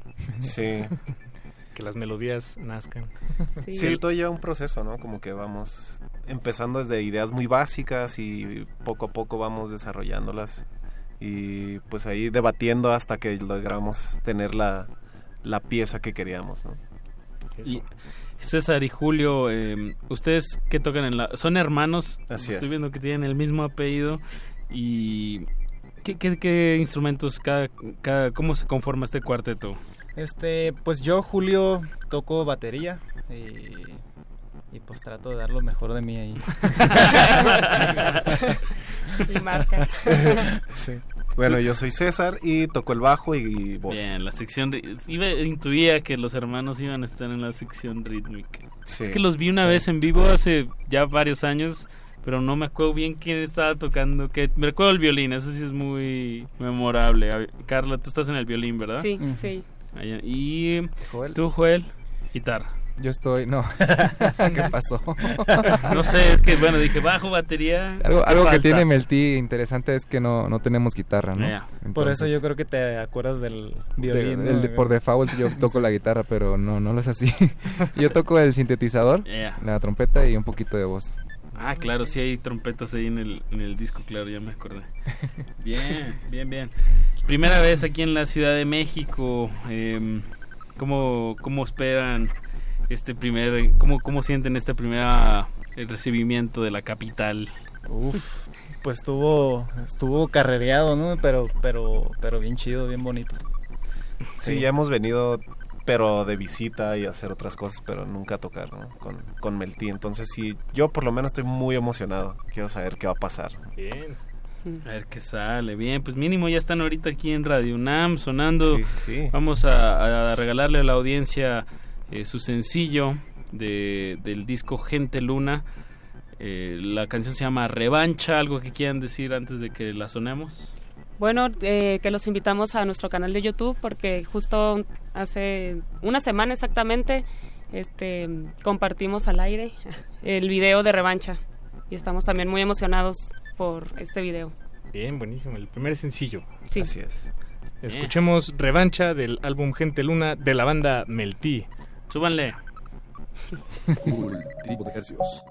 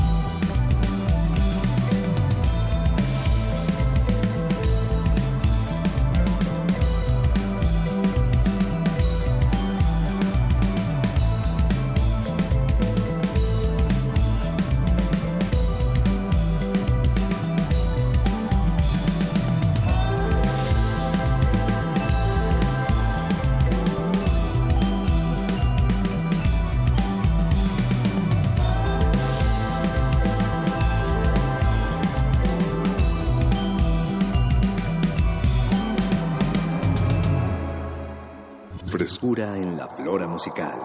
Cultivo de Jercias.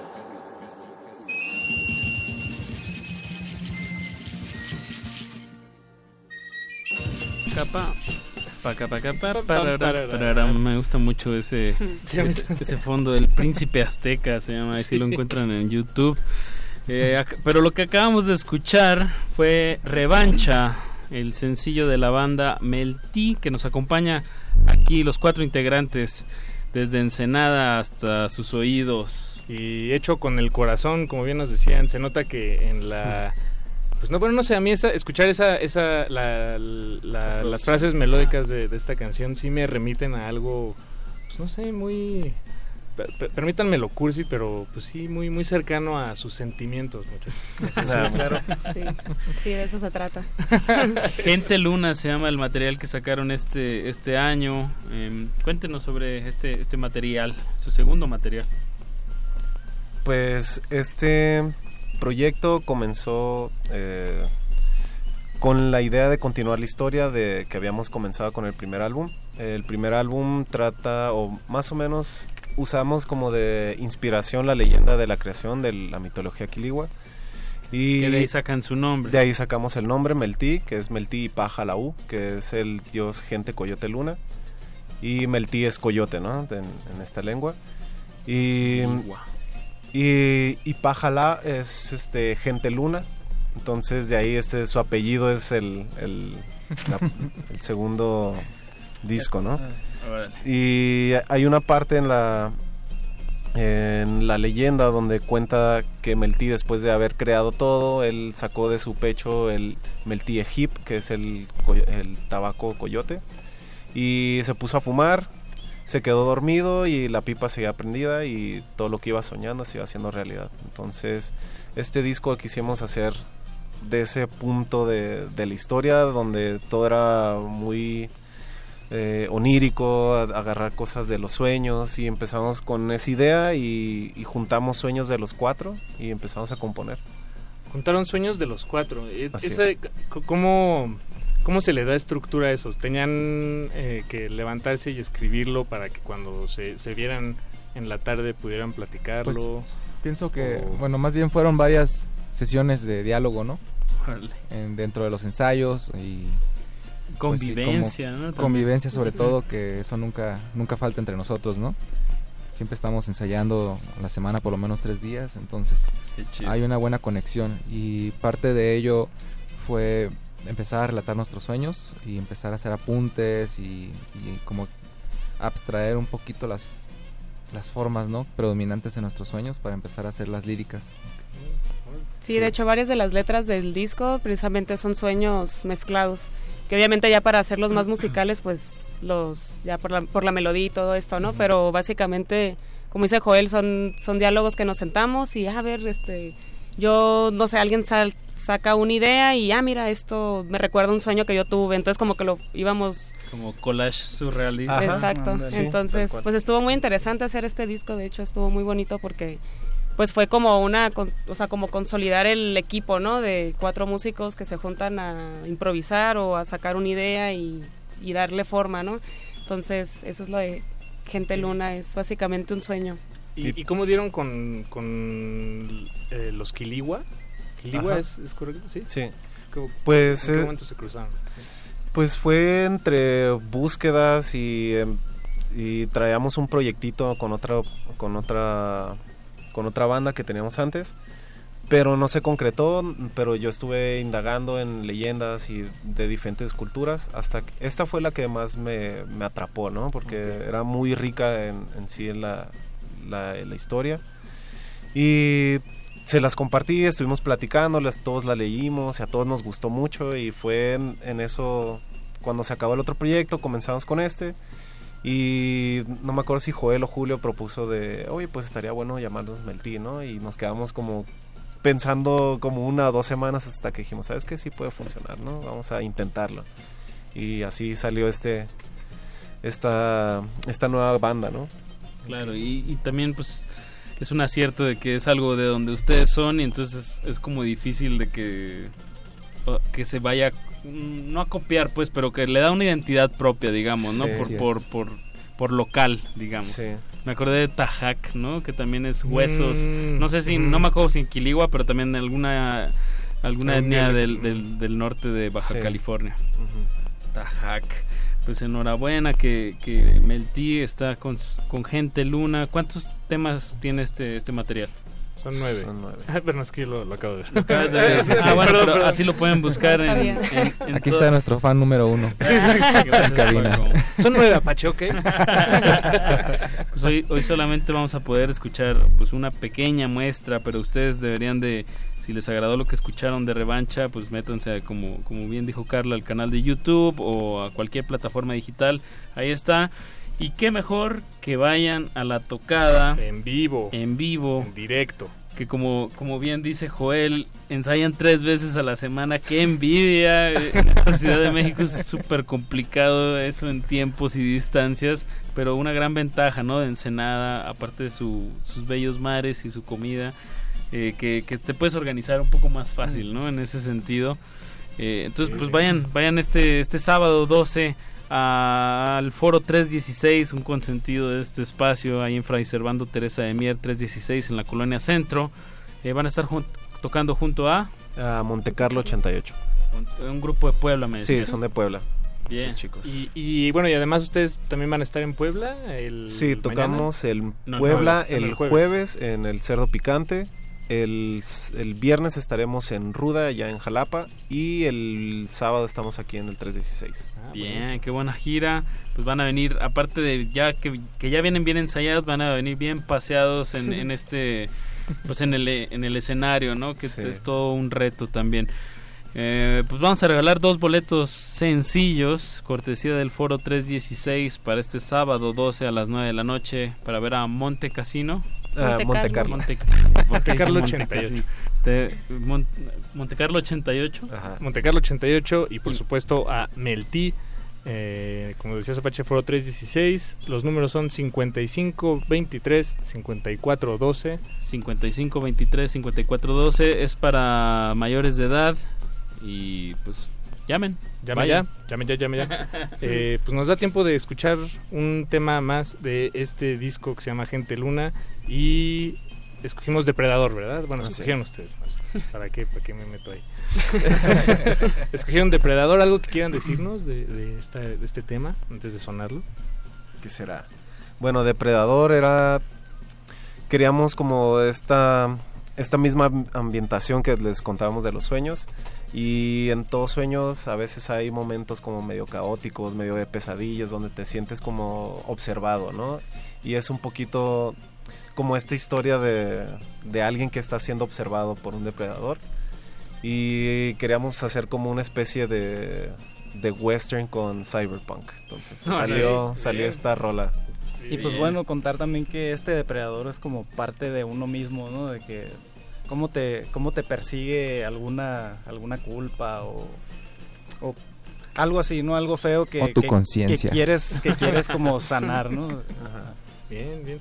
Pues ese es eh, el segundo tema que escucharemos esta noche, pero los nueve temas están muy recomendados por, por este humilde espacio llamado Cultivo de Ejercicios. Les, les, les invitamos a que se acerquen a la música de Melty y bueno, pues lo En- sigan de cerca. En todas las redes están como melty.mx, ¿no? En Instagram. Sí, estamos en Instagram, melty.mx, en Facebook tal cual, tal cual melty, en Twitter melty-mx, en Spotify igual melty, en YouTube melty. Con acento en Con la I. acento en la I, pero si no lo ponen también creo que ahí sale.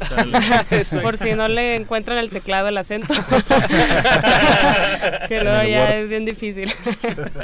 Bien, pues escuchemos Depredador de Melty. Muchas gracias por acompañarnos. Muchas gracias a ustedes. Gracias a ustedes. Nos vemos por Saludos allá el todos. sábado en Muy el bien. Foro 316. Sonemos revancha. Perdón, depredador, no le cambie que seguimos aquí en Cultivo de Ejercicios. Cultivo de ejercicios.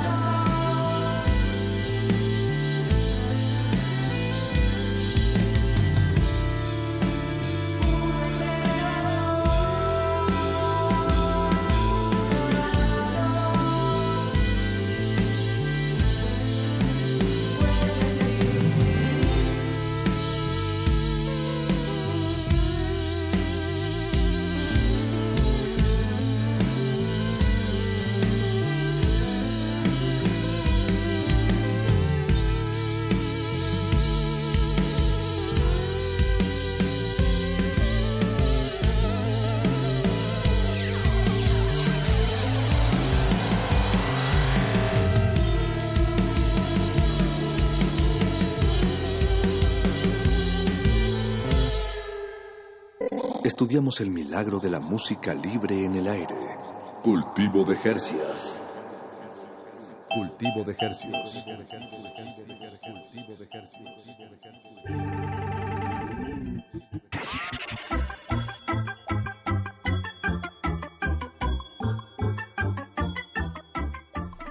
Acabamos de escuchar el tema, se titula Depredador y es de la banda Melty que nos visitaron aquí en la cabina desde Ensenada, primera vez aquí en la Ciudad de México y se van a estar presentando este sábado 12 de octubre en el foro 316, ahí en Fray Servando Teresa de Mier 316, todavía en tenemos, la colonia Centra. Todavía tenemos dos boletos al 5523 5412, llame ya. Llame ya 5523 5412. Evento para mayores de edad. Y, pues Apache, es hora de darle la vuelta a esta tortilla radiofónica porque el tiempo apremia, se nos acaba y le damos la bienvenida a un proyecto que, que ya nos había acompañado aquí en, en algunos en otros ayeres. Así que unos tres años, no estoy diciéndolo Lo hubiera checado, la verdad no lo vi. Pero bueno, Diego, bienvenido. Hola, ¿qué tal? Buenas noches. Muchas gracias por volverme a invitar aquí, que ya es un espacio conocido y de amigos. sí, en confianza. Es baja, exacto, ya hay mucha confianza aquí en estar con ustedes en la cabina. Pues un, tú sigues produciendo, nosotros te seguimos invitando. Así es. aquí, así nos seguimos abrazando. Y un saludo a todos los escuchas y escuchas que nos alas y los escuchas. Eso. Pues un ref, eh, el proyecto sacó este año otro disco en eh, que fue en abril, ¿verdad? En abril, el 20 de abril. Estoy viendo, no sé si sea coincidencia, pero aquí en tu Bandcamp, ah, bueno, no, eh, ya vi un, es que tu otro material que había sacado había salido en abril, dije, Sí, sí, sí.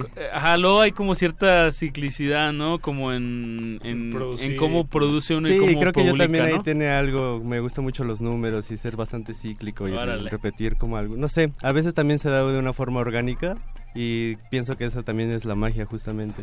Algo que tiene curiosidad de este del anterior lanzamiento es de que el EP de em, realmente estaba ligado con este nuevo disco y el lanzamiento de hecho estaba eh, pues programado para dos años anteriores pero fue cuando surgió lo del temblor.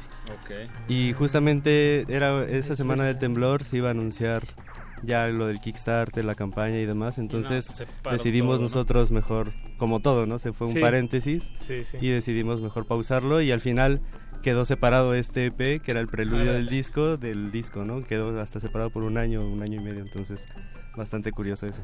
Que, que además no hemos dicho el nombre del disco, se llama Como árboles al cielo, encuentro. Así es. todo un poema. Muchas gracias. un haiku. No, bueno, los haikus tienen más, más sí, tienen reglas muy Sí, sí, sí, más específicas. Pero haz de cuenta, sí, ah, como un haiku.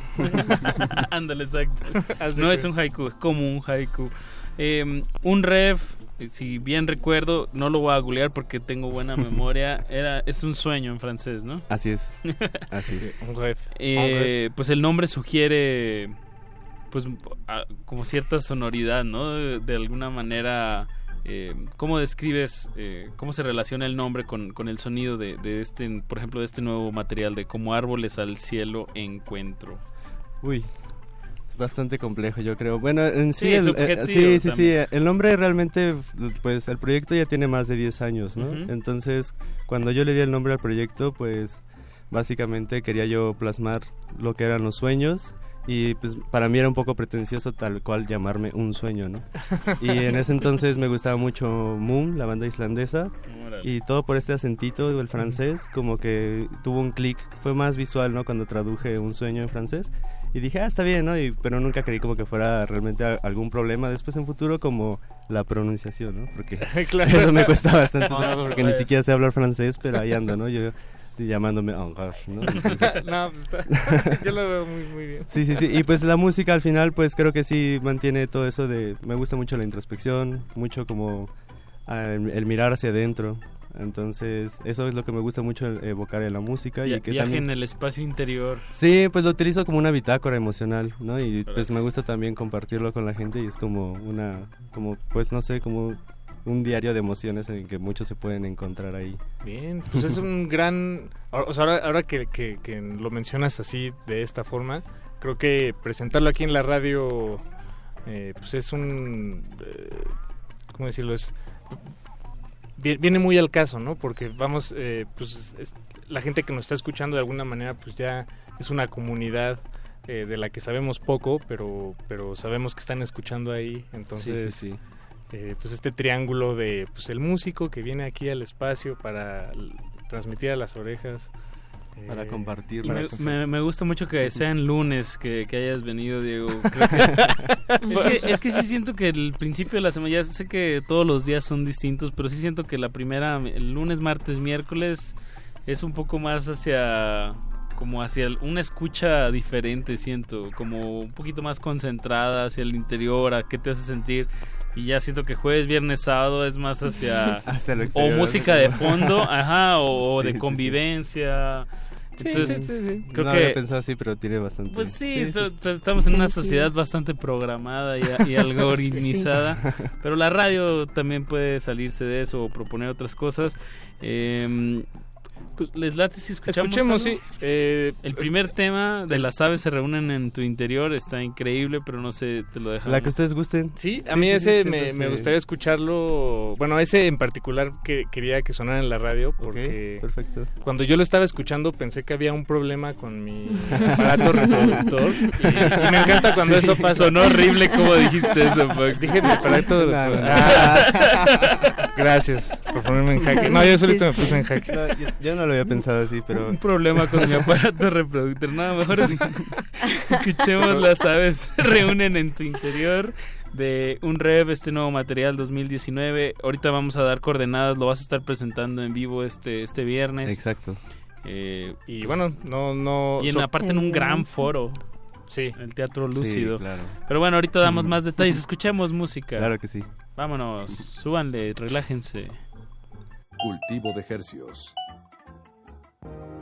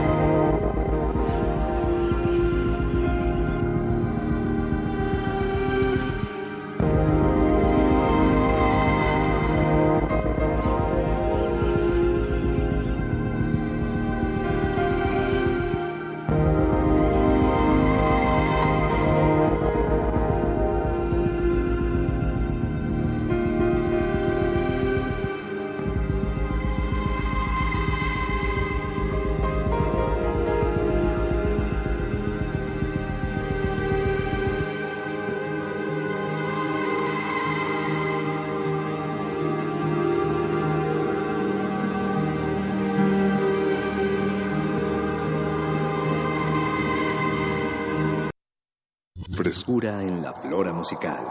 Cultivo de Jercias.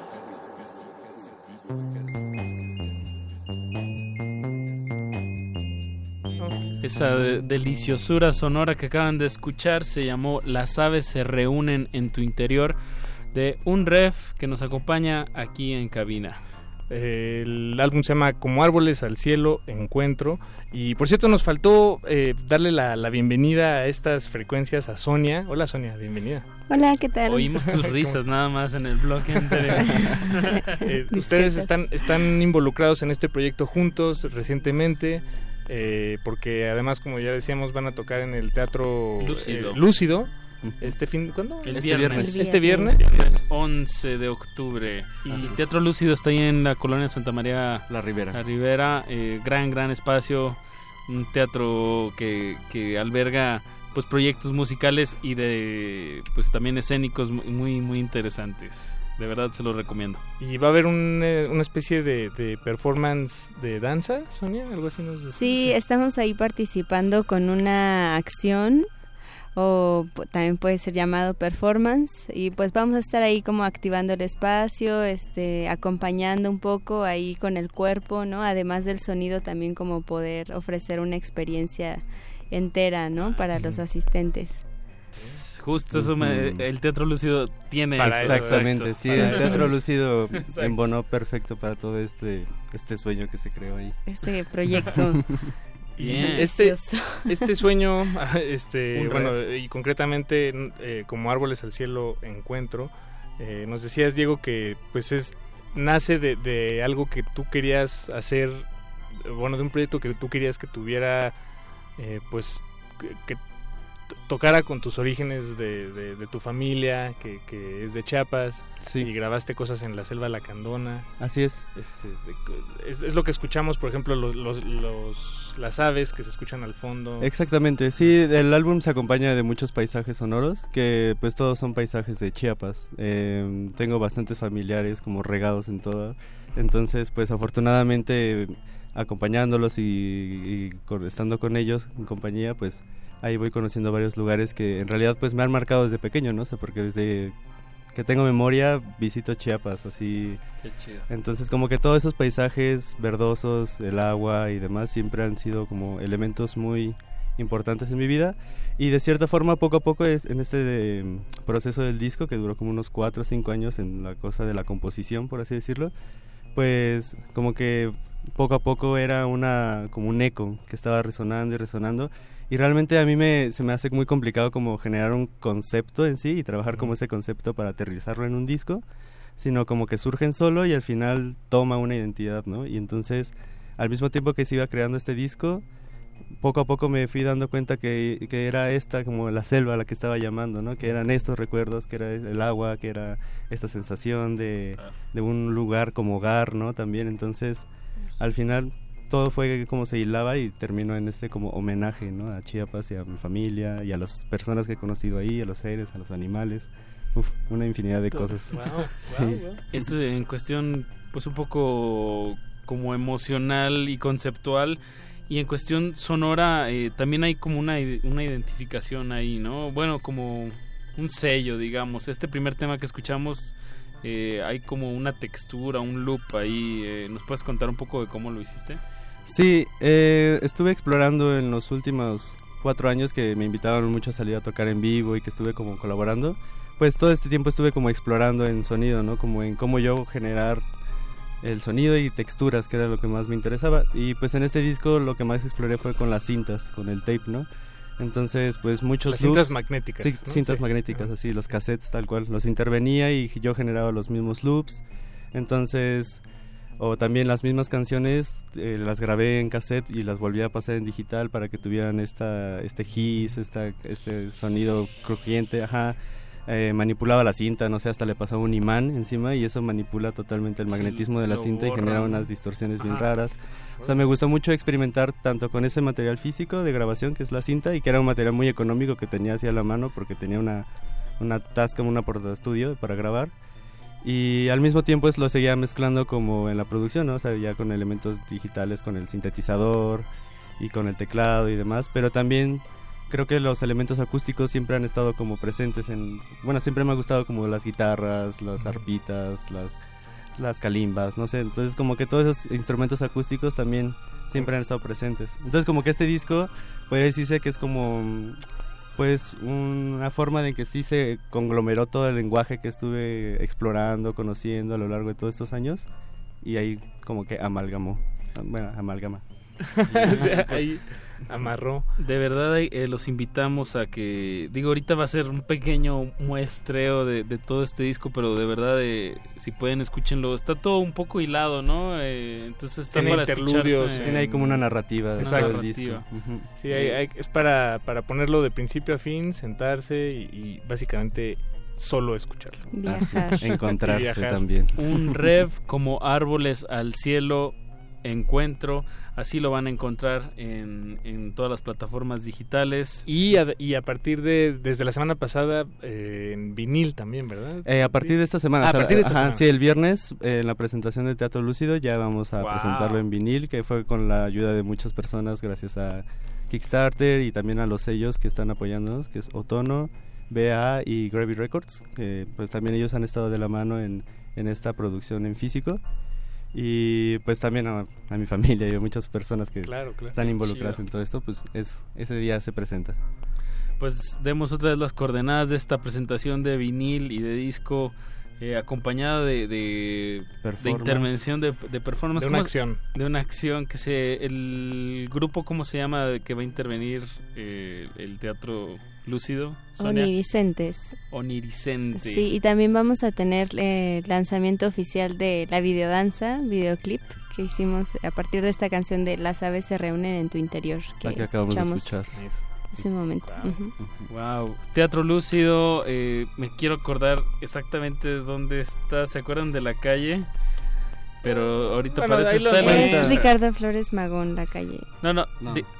Doctor Enrique González Martínez en la colonia Santa María La Ribera. Por ahí, por ahí. Así es. Exacto, para que vayan a la presentación de un ref. Pues nos tenemos que despedir de estos micrófonos, pero no sin antes eh, regalarles a sus oídos otro tema de un ref. Vamos a escuchar el tema Ado. Así es. Ado, con H. Digo, para la producción. Ado con H, eh, un rev, pues eh, no dejen de escucharlo y eh, Diego, Sonia, muchas gracias por, por visitarnos. No, muchas gracias a ustedes, los esperamos este viernes a las 7 de la noche en Teatro Lúcido y con mucho gusto. Gracias. estamos todos para el encuentro. Gracias a ustedes. Quédense en sintonía, resistencia modulada hasta las 11 de la noche. Adiós, nos escuchamos el jueves.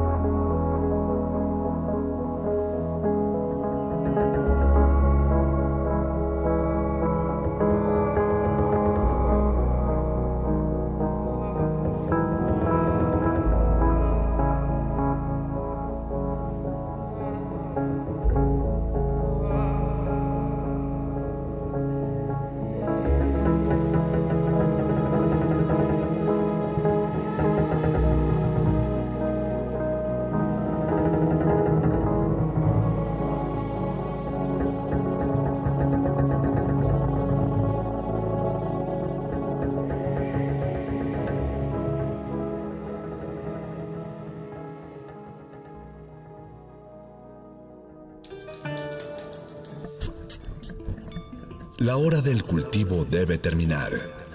Así, el sonido podrá florecer.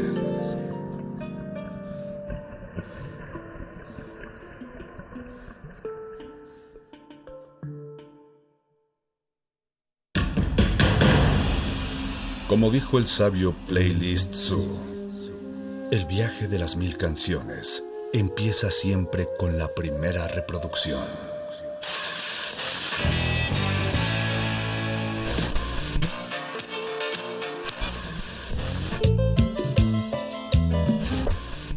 Continuación, un maestro te abrirá la puerta de su lista de reproducción. El resto va por tu cuenta. Ley listo.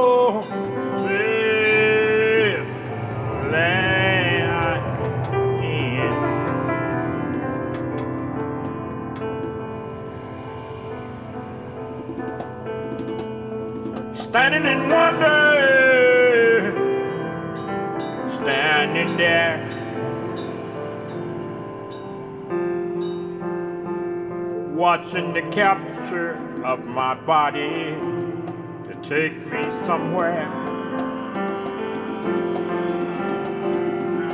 Net drop, oh, net drop off. Change his mind, rope tied me down. down. Beating me bloody. Me around.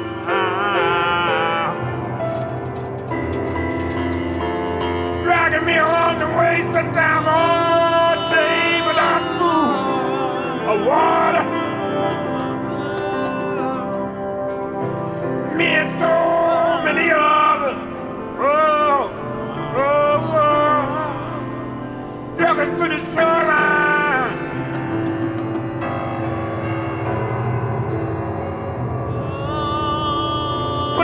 boat.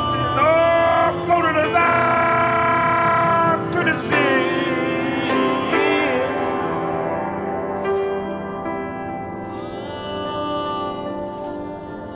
tossing him up down in the galley.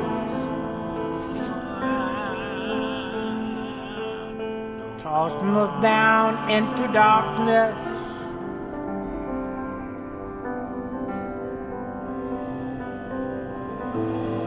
Many humans crying,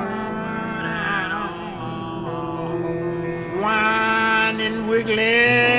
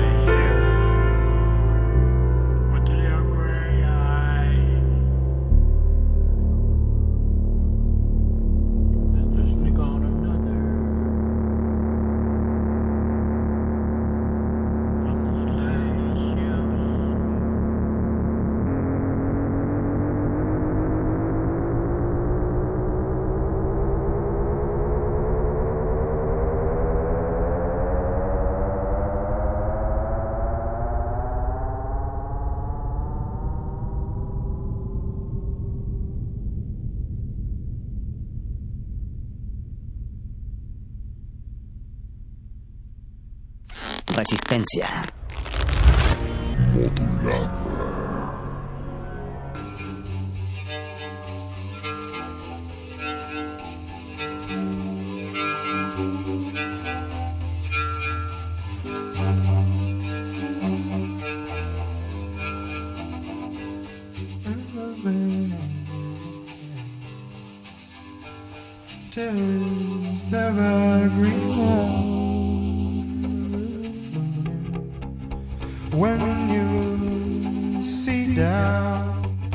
And see that. And see that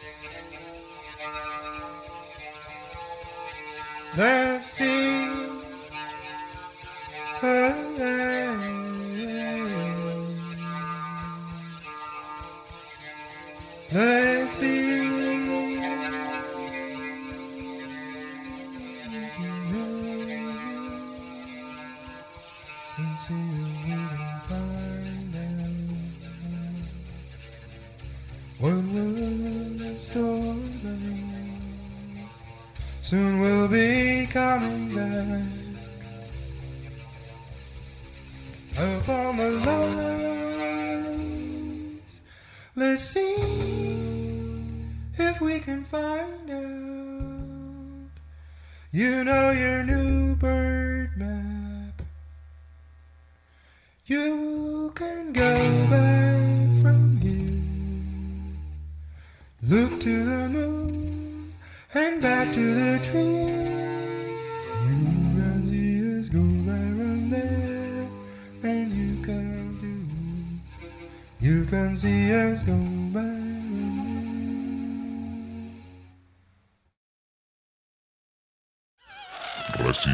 Resistencia modulada.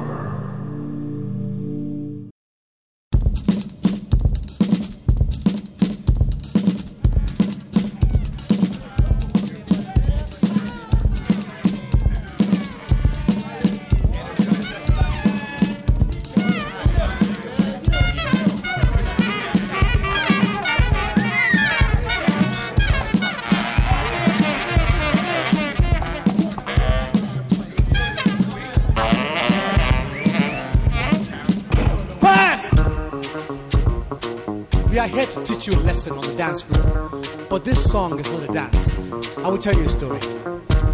Brothers and sisters, this story is about a big, big man and a small, small man that made him. Small man says, Oh, big man, in all your greatness, what can I do for you? I beg you, give me job now. Let me work 80 hours a week to make money so I can give the same money back to you, big man, when I buy your beautiful products. this is the system. Now to make big man big. Now to make small man small. Pimp himself small man helpless, too weak to carry power. Pimp can know big man better. Pimp can know big man smarter. Pimp can know big man deserves small man go clean national right. King he be politician. Big man he be business business. Control the bank plenty money. Him offer you credit credit. Will offer you mortgage payment. Will make you indentured servant. Tell you pay back my money and deserve more than you. It's big man corporation. Big big man corporation. Started by corporation. Go ask now for unemployment. Go now to politician. Go for help for your family. Go fight for that social service. Hey son, just business business. this is the system. But still, the small man believes in the system. So him says to the big man, What can I sing for you? What can I buy from you? Who can I fight for you? Eh? What can I carry for you, big man? I'll carry your gun. I'll carry your gold your wine I'll carry your flag. oh. I'll carry your gun. I'll carry your gold chain, chain, chain. I'll carry your wine. Mm. I'll carry your flag. Oh, yeah, yeah. Nothing is heavy, yeah.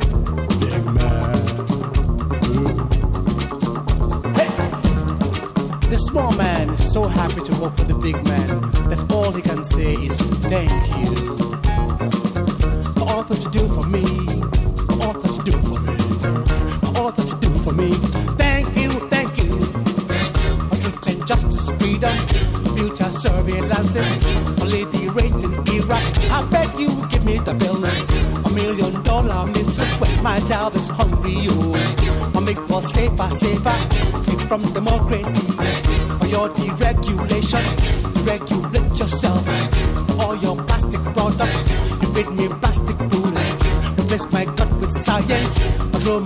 And dreams. For building big man buildings, so you can do big man things. All that you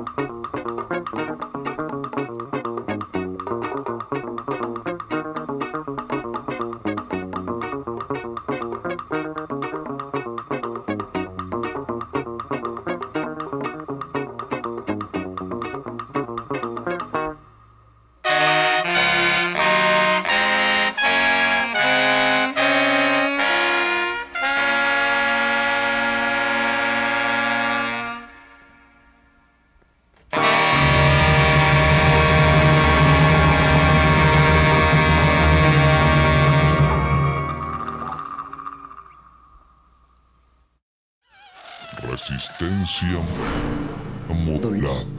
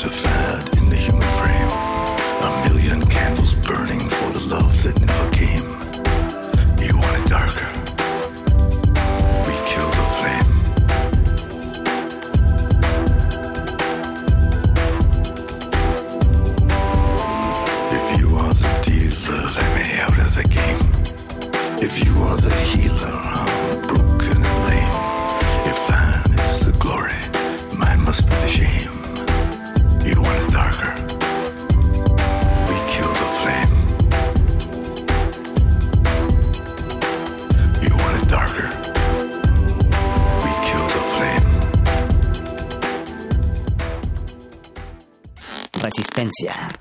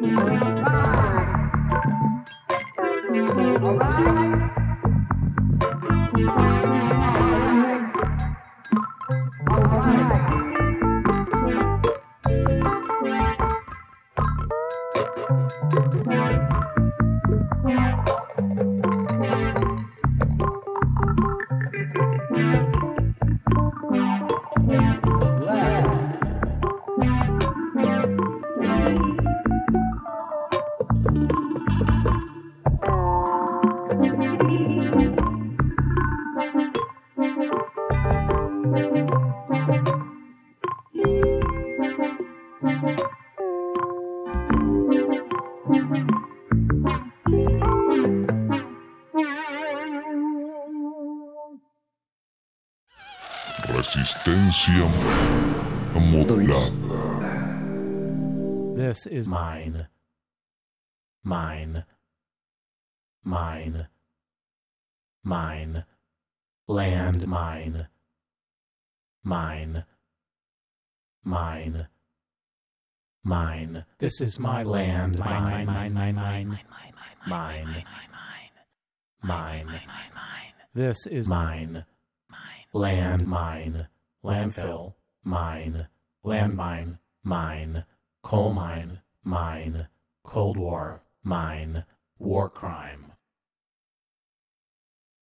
Lockheed Martin, Northrop Grumman, Lockheed Martin, Northrop Grumman, Lockheed Martin, Northrop Grumman, Lockheed Martin, Northrop Grumman, Lockheed Martin, Northrop Grumman, Honeywell, Honeywell, Honeywell, Honeywell, Honeywell, Honeywell, Honeywell, Honeywell, Exxon, Walmart, Smith and Wesson, Exxon, Walmart, Smith and Wesson, Ponzi Landmine, Transat Bailout, Ponzi Landmine, Transat Bailout, Wall Street Oil Spill Sweatshop Rape Kit, Wall Street Oil Spill Sweatshop Rape Kit, Philip Morris, Sweatshop Facebook, Philip Morris, Sweatshop Facebook. Hmm, too political?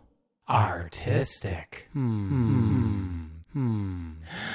Blood diamond cluster bomb. Blood diamond cluster bomb. Cluster bomb. Cluster bomb. Human blood. Human blood. Human. Human. Human. Trafficking. Human. Human. Human. Slave labor. Human blood. Human. Human mass incarceration, death, death, death, death penalty, human, human, human, trafficking, inhuman, human, slave labor,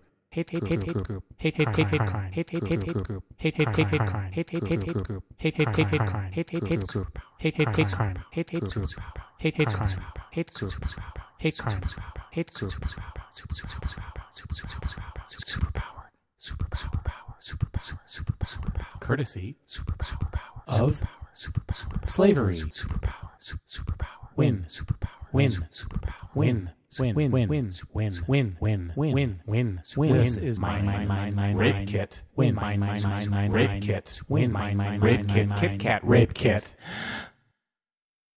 Halliburton, Halliburton, Halliburton, Halliburton, Halliburton, Halliburton, Halliburton, Halliburton, Halliburton, Halliburton. Halliburton, Halliburton, one percent of one percent of one percent of one percent, percent of one percent of one percent of one percent, percent of one percent of one percent of Guantanamo, Black Black Watergate, venture capital punishment, Black Watergate, venture capital punishment, Black Watergate, venture capital capital punishment, dog bite punishment, dog bite, bee sting, dog bite, bee sting, dog bite.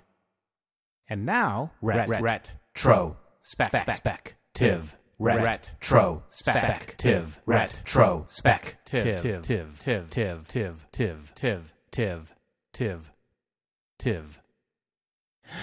Hitler, dickhead, Wagner, dickhead, Hitler, dickhead, Stalin, dickhead, Hitler, dickhead, Pol Pot, dickhead, Hitler, dickhead, Bin Laden, dickhead, Hitler, dickhead, Disney, dickhead, Hitler, dickhead. the Autobahn was a, you know, a good idea. What? Never mind. What? Never mind. What?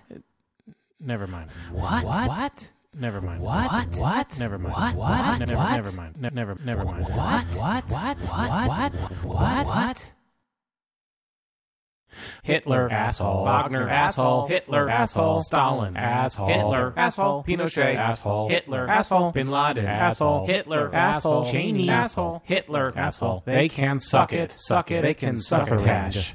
Succotash. Succotash. Succotash. What about good? What about good? What about good? What about good guys? Good guy. Gandhi. Good guy. Snowden. Good guy. Nader. Good guy. Anne Frank. Good guy. Darwin. Good guy. Oprah. Good guy. Chomsky. Good guy. Mandela. Good guy. Yoko. Good guy. Schindler. Good guy. Barbara Lee. Good guy. Henry Fonda in Twelve Angry Men. Good guy. Gandhi. Good guy. Snowden. Good guy. Steinem. Good guy. Anne Frank. Good guy. Darwin. Good guy. Oprah. Good guy. Chomsky. Good guy. That Rodney King cameraman. Good guy. Yoko. Good guy. Schindler. Good guy. Barbara Lee. Good guy. Thomas Jefferson, but not the fucked up James Brown, but not the fucked up things. Your parents, but not the fucked up things they did. There were nine more good people. I'm sorry if your name was not called. Not called. Not called. Whispers. Not called. Not called. Whispers. Whispers. Whiskers. Whispers. Whiskers. Whiskers. P flag. Whiskers. P flag.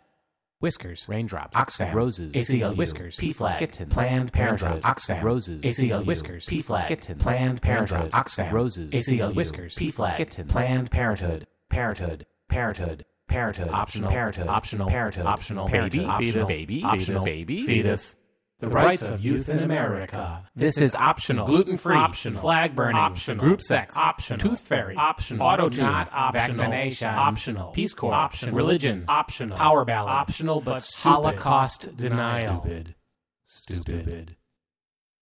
The rights of youth in America. The rights of youth in Asia. The rights of the rights in America. America. The rights of the rights in Asia. Asia.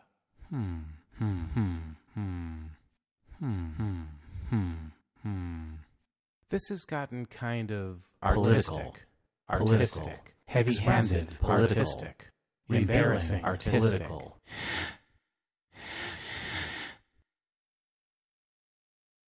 Lockheed Martin, Northrop Grumman, Lockheed Martin, Northrop Grumman, Lockheed Martin, Northrop Grumman, Lockheed Martin, Northrop Grumman, mine, mine, mine, mine. This is my piece, and you, mine, can go, mine, and make, mine, your own.